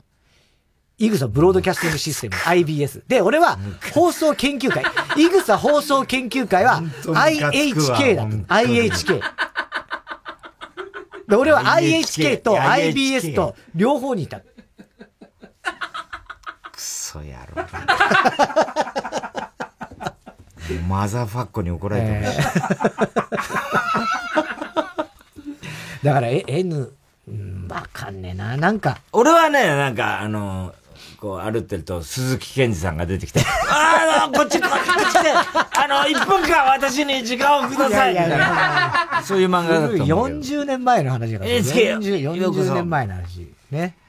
えーあらすじ。NHK のマスコットキャラクターのどーもくんが、主役の NHK の施設を、NHK の施設を仲間たちと紹介していくウェブアニメだそうです。はい。ウェブアニメね。どーもくんってあの四角い、あれかな。そうそう、四角いの、どーもくんね。うん。あれってさ、衛星を普及させるためにはいたんだ BS だっけ、うんなあ。確かそうだよねふるさとチャンピオンで散々あれ、なあ、一緒に。いたっけ？いや、ちょっと前説かなんかやってたどそうだっけ、どーもくん。うん。どーもくんだけだっけ？もう一人なんかもう一人いた。なんよかね、わけのわかんない。白い。茶色いのと白いのといたろ？白だ豆腐くんだっけな？どーもくんと豆腐くん。うん。わかんないね。はい。えー、二つ目二つ目。はい。中野区で秘密裏に活動を続ける中野変態研究会。略して NHK。んビニボン、エロ漫画、AV、春画。うん。様々なスケベなものを持ち寄り、真面目に研究を行っている、そんな男子の園に突然入会希望の美少女が来て、うん。かなりエロくてちょっと純情。はそんな歪んだ青春ストーリー。あ。ああ、いい、いいね。ありそうだし。面白そう。変態。変態研究会。うん。中野区の中野変態研究会で NHK なんだね。あ、だから、ね、中野区に住んでる俺は、イグサ放送研究部で IHK だったからね。ほんとムカつくわ。ほんとマザーファッコに怒られてるし。放送していいんですかって感じで、ね。マザーファッコですか？あこうですからね。ねえー、三つ目。はい。かつて、NHK の朝ドラで人気を博した元子役、佐々木彩音。しかし、年を重ね、仕事が減り、20歳から25歳まで、ほとんど仕事がなかった。うん。そんな中、再び朝ドラに出演することが決まった。うん。鬼のようなプロデューサー、演出に妥協しない監督。どーもくんに隠れて、すごいな。どーもくんに隠れて、あやねを見守る優しい彼氏など。どーもくんの後ろに隠れてる。どういうこと？これ。中に隠れてる。どういうこと？少しおかしい人たちに囲まれながら、彼女は再起をかけて朝ドラに挑む。あやねはこのチャンスをつかむことができるのか。うん。なるほどね。ドームくんの中に入ってんのかな？どうなんだろうね。ドームくんに隠れて。ドームくんの後ろに隠れるっつ確かにね、隠れられそうだけどね。四角くてね、面積広いですから。えー、四つ目ですか。うん、四つ目。俺は、自分が大学を中退し、無職で引きこもりであるこの現状が、日本引きこもり協会、通称 NHK の陰謀だと気がついてしまった。うん。そんな中、謎の美少女が、美少女好きだな、やっぱり。私のプロジェクトに選ばれたって、俺を誘ってきやがった。うん。これも NHK の陰謀に決まってるうん。という。なるほど。陰謀ね。陰謀論的な。うん。そしてはい最後、最後ね。五つ目。中目黒東公園。はい。略して NHK。ほうほうほうほう。そこを拠点に活動する不良たちの人間模様を描いた池袋ウエストゲートパークのパクリ。ダメじゃねえかよ小さいな、なんか。中目黒東公園。なるほどね。まあ、中目黒東公園 NHK だしね。確かにそうですよね。えー、そっか。でも中目黒だとそれこそその、隠し事も舞台がその辺なんですよ。中目黒とか代官山とか、その辺なんでね。で、こうちょっと続いちゃうんだよ、中目黒かな。あとだからその、いわゆる NHK ネタは俺ちょっとごめん、外させてもらうわ。最初のどーもくんと、あの、元子役の朝ドラ再びのやつをちょっととりあえず外して考えるね。で、中目黒も続いちゃうから、2番目か4番目。中野区変態研究会か日本引きこもり協会。このどっちか、どっちも美少女が出てくるんですよ。似てるよね。うん。どっちかかなと思ってるんだけど、えー、どう？え、え、ウエストゲート？中目黒東公園は、あの、先週も中目黒舞台だったから、ちょっと2週連続はないかなと思って外しました。えー、面白そうなのは、日本引きこもり協会も面白そうだね。NHK 陰謀論。うーん、でもなんか、ありそうなのは中野区変態研究会かな。エロの研究。2番中野区変態研究会。じゃあ4番目の日本引きこもり協会。正解そっか。まあまあ、このどっちかかなと思ったんです。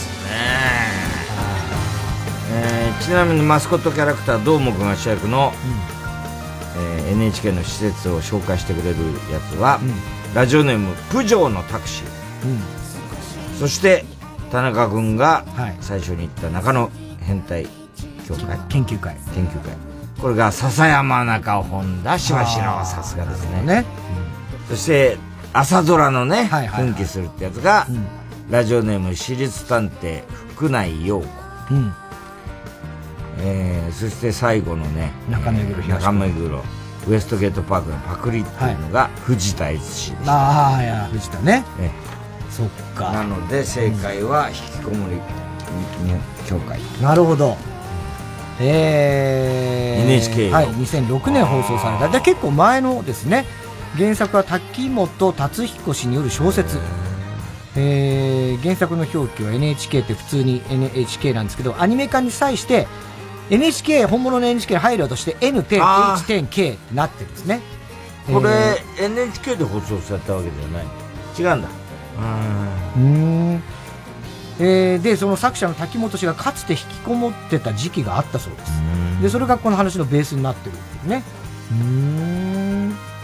えーで、2021年5月、今年の5月20年ぶりの新作、これ小説、新 NHK にようこそというのが、滝本氏本人が参加している同人誌に掲載されたそうですね。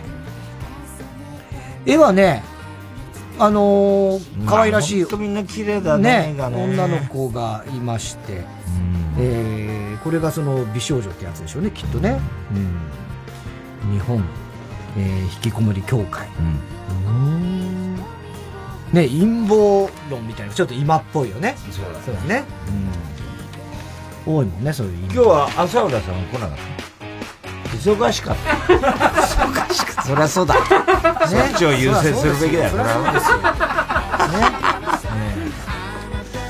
さあ、ということで、次回募集するお題のアニメなんですけども、次回のお題、ドロヘドロ。ドロヘドロ。えー、カタカナでドロヘドロです。えー、嘘のあらすじを皆さんね、考えて送ってください。ドロヘドロ。宛先郵便番号107-8066火曜ジャンク爆笑問題カーボーイ。メールは爆笑アットマーク TBS.CO.JP まで。田中はアニメを知らないドロヘドロの嘘のあらすじをお待ちしております。火曜ジャンク爆笑問題カーボーイ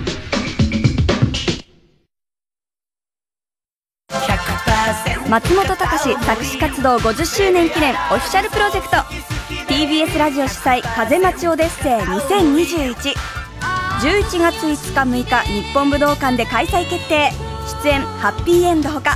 詳しくは TBS ラジオのホームページイベント情報をご覧ください。糸杉の傑作が16年ぶりに来日。TBS ラジオ公演。ゴッホ展響き合う魂ヘレーネとフィンセント。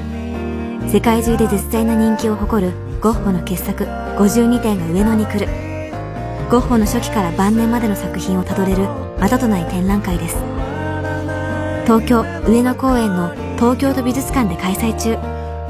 お問い合わせはハローダイヤル050-5541-8600 050-5541-8600詳しい情報は TBS ゴッホ展で検索。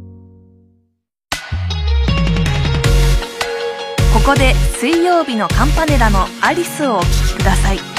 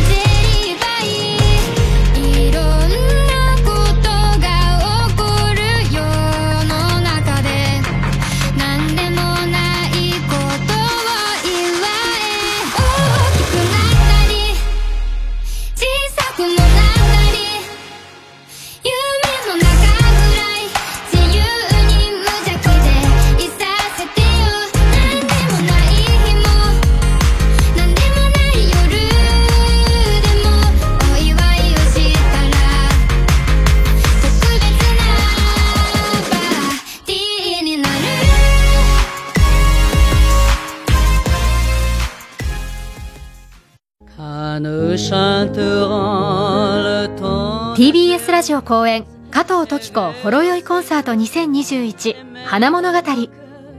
温かい歌声でじっくりと心にしみる名曲の数々を聴きに来ませんか？歌を大きな花束にしてあなたに届けます。座席はソーシャルディスタンス形式で開催します。12月10日横浜館内ホール。12月25日26日ヒューリックホール東京。チケットは各コンビニで販売。お問い合わせは03-3352-3875トキコプランニングまで。火曜じゃん爆笑問題カーボーイさあ、続いては。怒りんぼ田中裕二。はい。こんばんは、田中裕二ですから始まるいかにも田中が怒りそうな事柄を皆さんに考えてもらって、それを私田中が3段階で評価いたします。ラジオネーム、メタセコイヤ。メタセコイヤかっこあれがあった。高田信彦のかかってこいや風。いや風にね。メタセコイヤー、うん、ということで。太田さん、田中さん、こんばんは。こんばんは。41歳の女、田中裕二です。うん、私は餅が好きで、はい。コンビニでよく白玉入りのパフェや、うん、ずんだ餅などの、餅菓子を買っています。うんたとえそこにマリトッツォがいても、うん、自然とモチトッツォの方を、モチトッツォモチトッツォ、うん、選んでしまうのです。はいはい。最近、近所のスーパーの惣菜コーナーが新しく広くなり、種類が格段に増えました。うん、そして高齢者が多い区からだ、だからなのか、和菓子が増え、そこに様々な餅菓子が置かれるようになったのです。うんうんうん。毎週毎週新顔の餅菓子たちが、あー、美味しいわよ。早く。何なのそれ？餅だから。餅だから。早く、早く。早く食べて。なんだそれ？と見つめてくるのです。柔らかそうで今にもとろけそうな肌。女の人ですからね、これ小さく切ったさつまいもが練り込まれ、うん。お顔には白い化粧粉粉をまとい、うん化粧粉をまとい、上品で控えめな程よい甘さなのだろうな。うん。早速買ってワクワクしながら食べてみました。うん。思ったより柔らかくないな。うん。それに変な甘さ。ちょっと待って。原材料は？もち米、うん。砂糖。食物、植物油脂はぁ、うん。カロリー 180? 薄くて手のひらより小さな餅一つで、ご飯一杯分？すごいね、そんな？田中さん。うん。これってムカつきますよねはい。だって餅菓子って、うん。もち米と芋や、うん。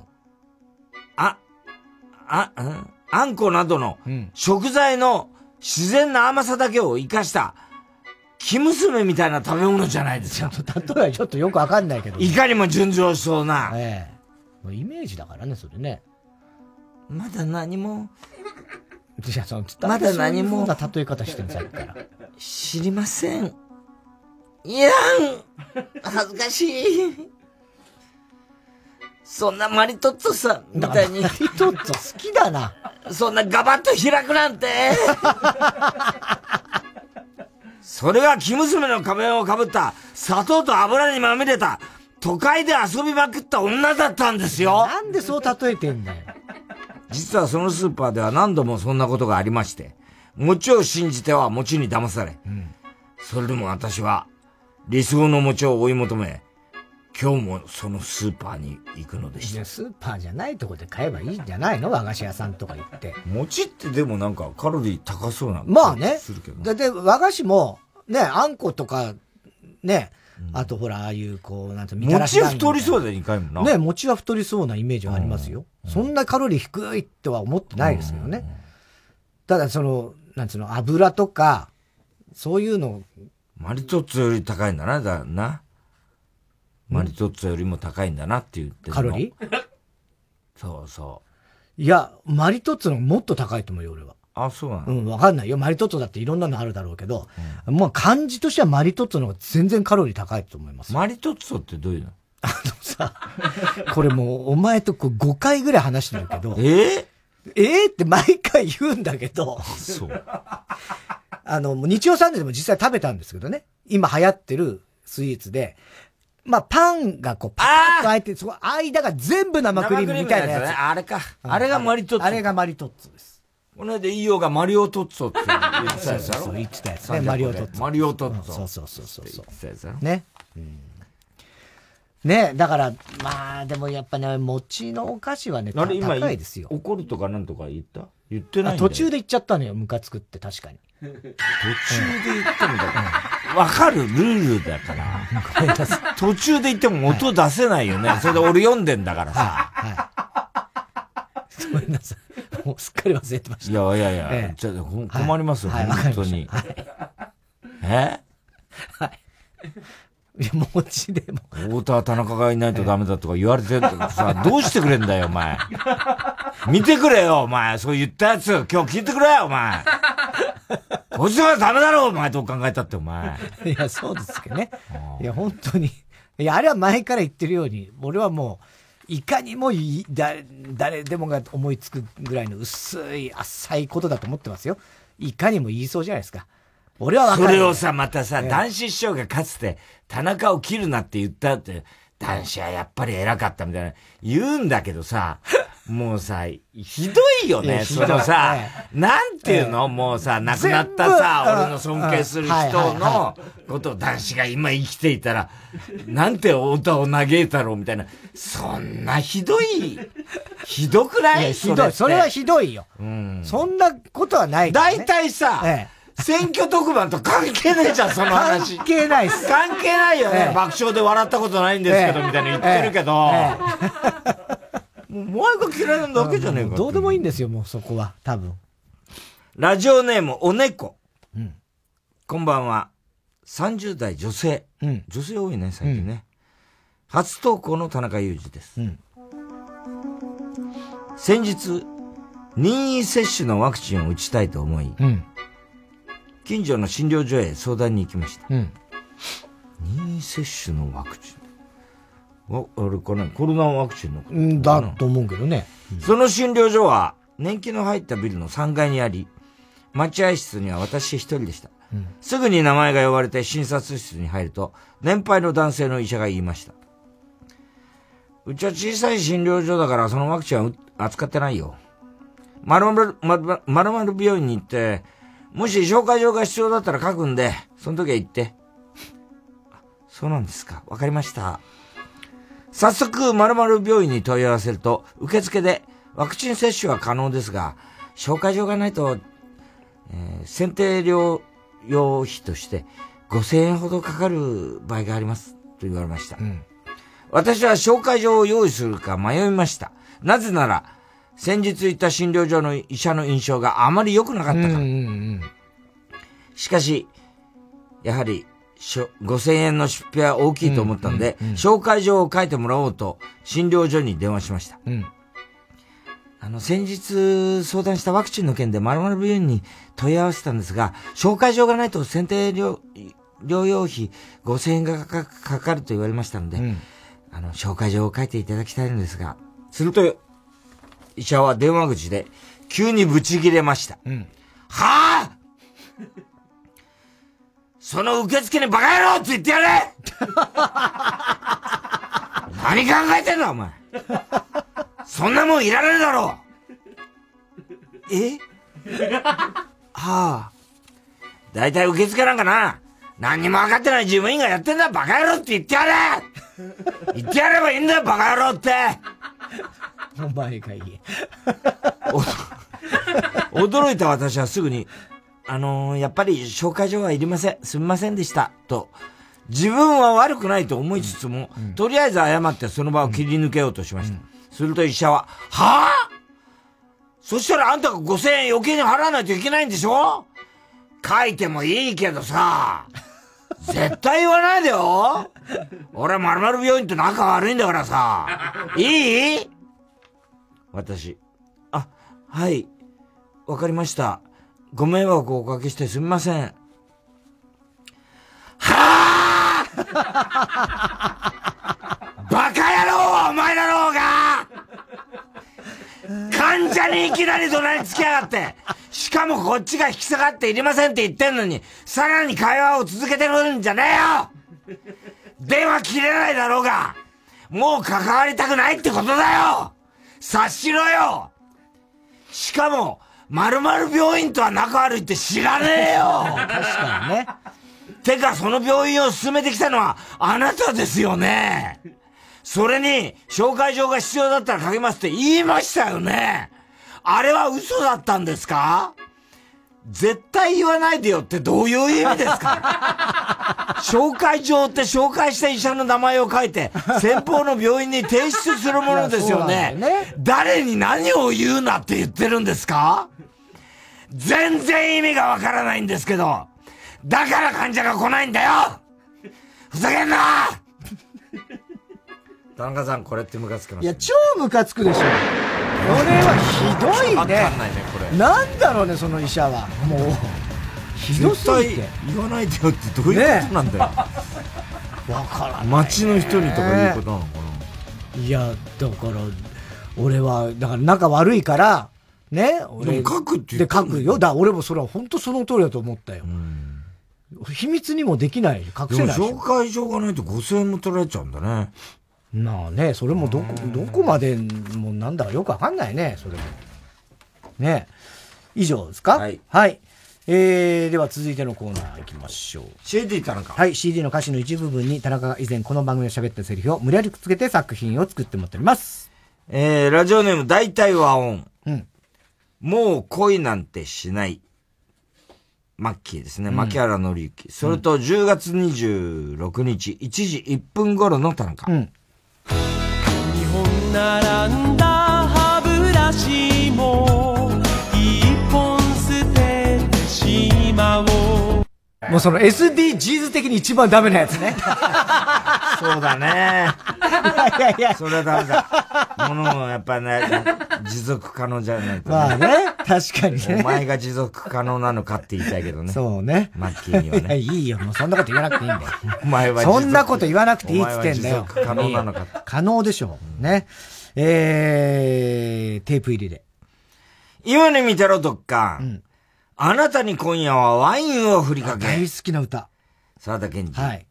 それと、10月26日、1時58分頃の田中。あなたに今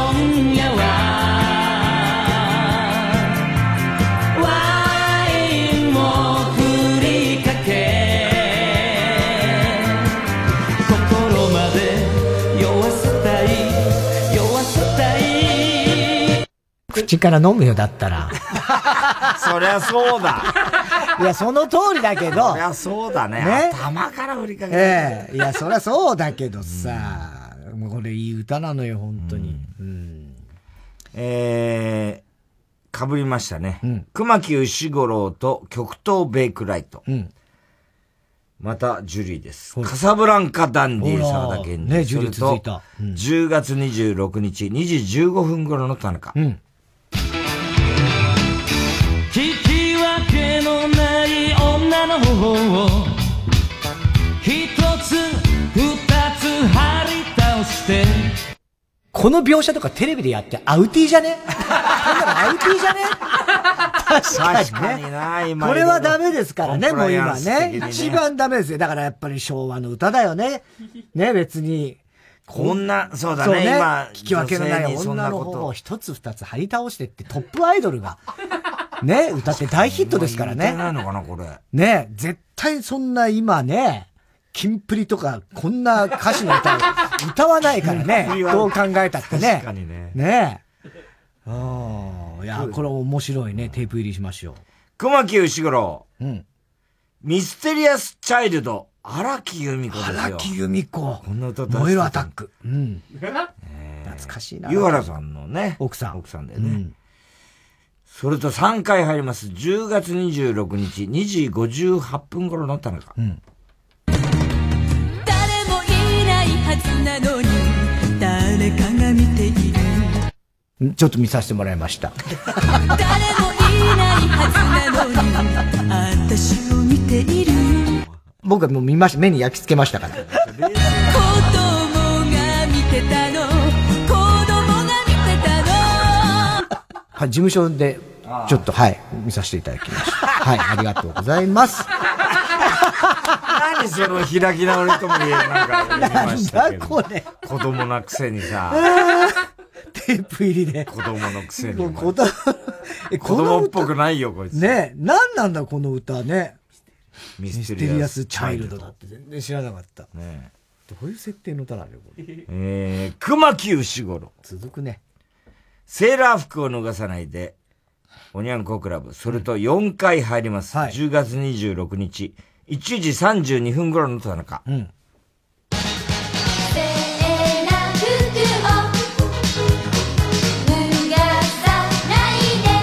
うん、まあ治療だからね。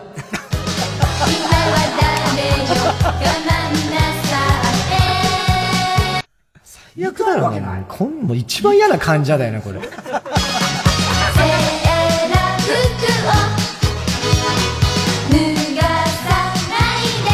もうめんどくさいよ、本当に。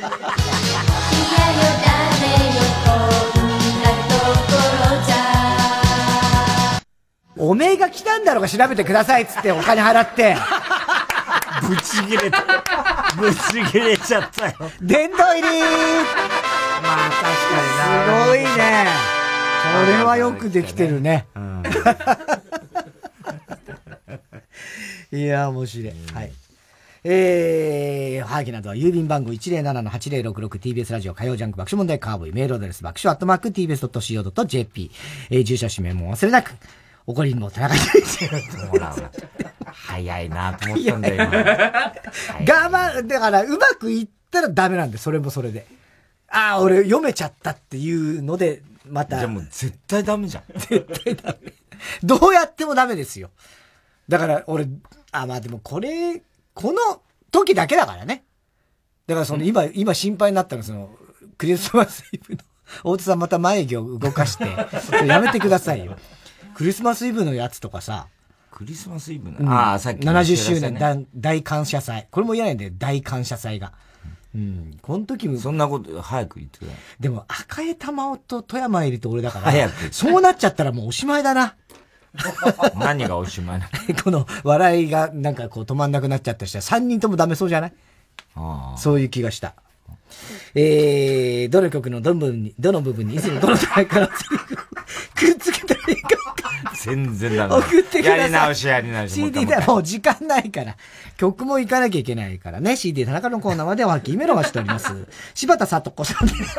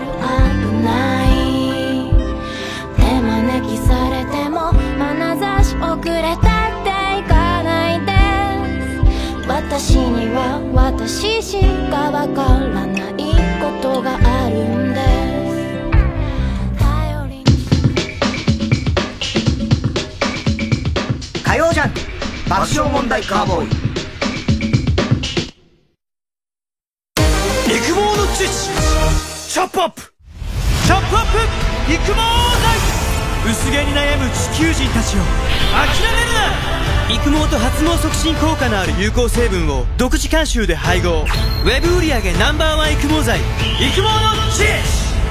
チャップアップ。宅配ロッカーを世界で初めて作ったのは日本の会社なんだよ。マンションの宅配ロッカーって24時間受け渡しができて便利だよな。対面しないから防犯や感染症対策にも有効でマンションやオフィス駅や薬局でも活躍しているの。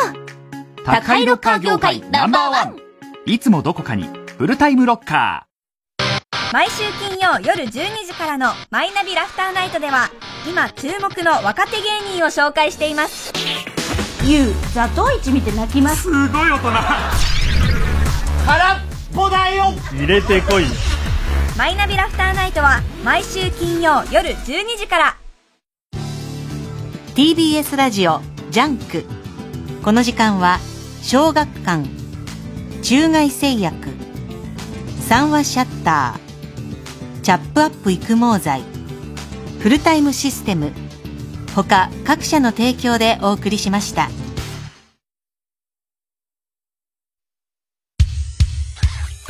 火曜じゃん爆笑問題カーボーイさあ、今週のショーの発表です。今日はですね、今週の思っちゃったから。はい。えー、ラジオネーム K380 ですね。うんえー、田中さんが未だにドンファン通いをしていたら、朝子城やお店の城たちの間で、すまま、すまたた田中という、呼ばれ言ってる意味が全くわからない。呼ばれていた。違いない。えー、番組特製のクライファイルを差し上げます。では最後のコーナーに行きましょう。カーボーイ大穴さべはい、溺れたエビさん、バックさんとです。今週のカーボーイの放送の中で起こりそうなことを予想してもらっております。ただし、大穴の予想限定です。RCC 河村ちゃんが、あ、この間、淵上ちゃんが、はい。あの、ザ・タイム。あ、ザ・タイム、おついに。はいはい。ワニと添い寝してましたけどね。ワニと？うん。そしたら横浜行ってたけど、あれもう鉄板ネタだったんだ、なんだって、RCC で。ワニを飼ってるおじいさんがいて、うんうんうん。それもう30年ぐらい生きてるんだって、そのワニ。あそのワニが？もう最初安牌で行ったな、とか。あー、なるほどね。もう、有名なのね、広島がね。えー河村ちゃんがですね、あの、よく行く、まあ、近所のスーパーマーケットなんですけど、うんまあすごい親切なマーケットなんですよ。うんスーパー。うんで、人参一本とか、一人暮らしにはもう、うんありがたいね。ナス一本だけとかって言って。ただね、ど、満足、すごい気に入ってんだけど、一、つだけクレームを入れたい。うん。直してほしい。そのスーパーに？うんうん。なんでしょう。ええすごく親切で良心的なお店なんだけど、えっ、とあ、あのーお店の、その、いらっしゃいいらっしゃいの呼び込みが、うるさい。あーらっしゃーらっしゃーみたいな。そんな古いスーパー？今あんまねえか。もうないから今そんなの。もう普通の、もうスーパーなのね。えっ、と、カゴが汚い。ダメだよね。えーっとね、ラップが、もうぴったりすぎちゃって、もう剥がしづらい。すっごい。ラップいろいろあるじゃん。例えばお惣菜とかお弁当とかでも、こうラップしてあったりするじゃん。こうピッラッピングね。ああいうのがも違います。硬すぎる。あのー、河村ちゃんは磯辺揚げをよく食べるんですよ。うん。磯辺揚げ。ね。で、その時に必ずその青のりをうん。かけるんですね。うん。で、青のりをかける、青のりを買うってことに関しては、多分日本一だと思ってるんだって、自分が。回数的に？回数的に。日本一。だ常に青のりは買うんだけど、その青のりを売ってる棚に、青のりふりかけが置いてある時があるんだって、隣に。で間違って青のりふりかけを買っちゃうの並んでるから、見た目一緒だから、はいはいで手に取って青のりふりかけを買っちゃいそうになるんだって。だからその場所は変えてほしいって言うんですよ。あー。紛らわしいから。まあね。まあでもそんな分かってんなら注意しなさいって話だいよね。や、注意してんですけど、見た目がもう一緒だから、一回、買おうとしてパッて、あれ？なんかちょっと違うと裏見たら、ふりかけって書いてある。紛らわしい。うん。ね青のりはそこまでね、買わないもんね、そんなにね。あと、中根ちゃんがびっくりしたんだけど、これは本当に絶対に言ってほしくない、あれなんだけど、まあ、ファミリーヒストリーじゃないけどね、家系図を、だーっとね、あの、辿ってったんだ。はい。で、これはもうなかなか絶対に口外しないでほしいんだけど、先祖が象だったんだ。いやいやいやいや、そんなことはないでしょ。それはもうその、これはだからもう絶対言わないでほしいいや、言わないとか、いや、むしろ言った方がいいですよ。インド像。言った方がいいですよ。世界の、なんていうの？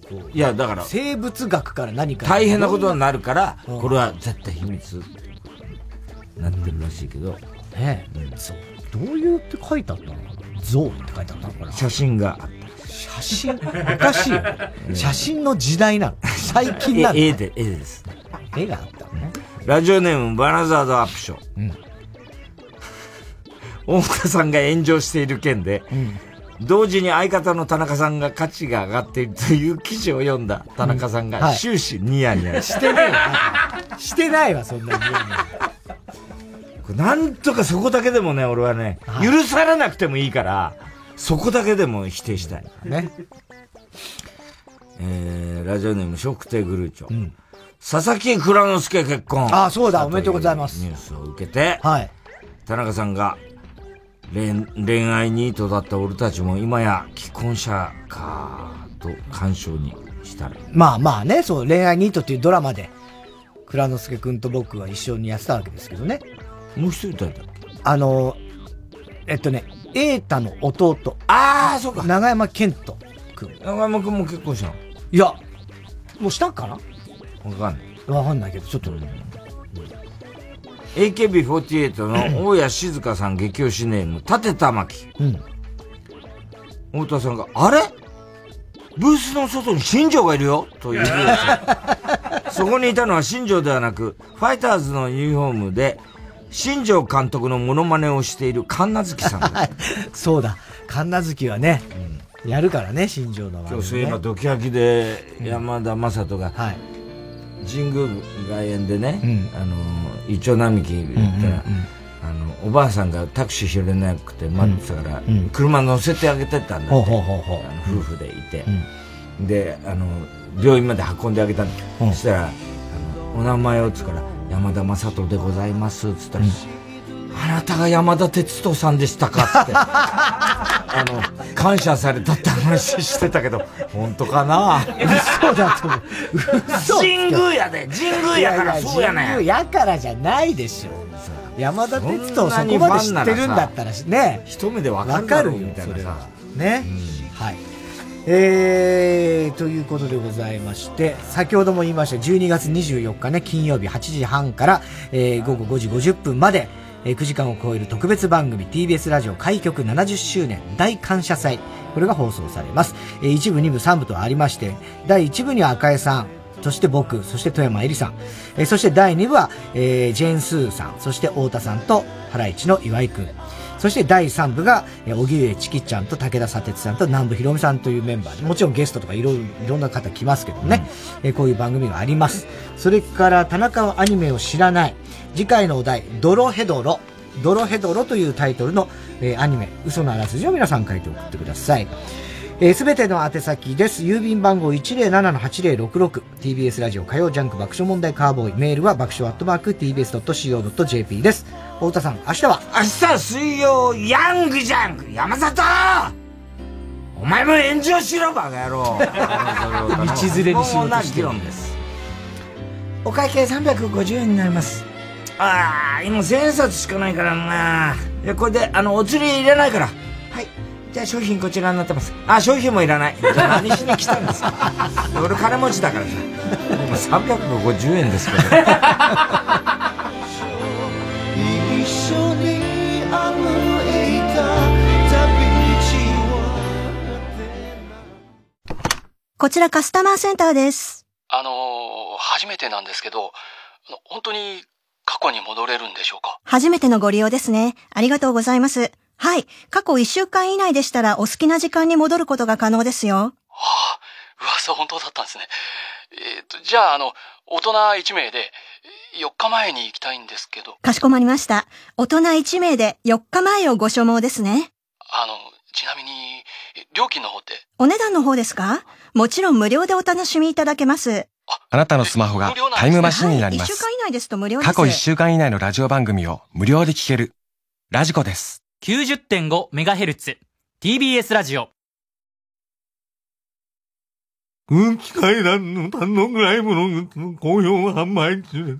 空気階段の単独ライブのグッズ好評販売中って言ってます。3時です。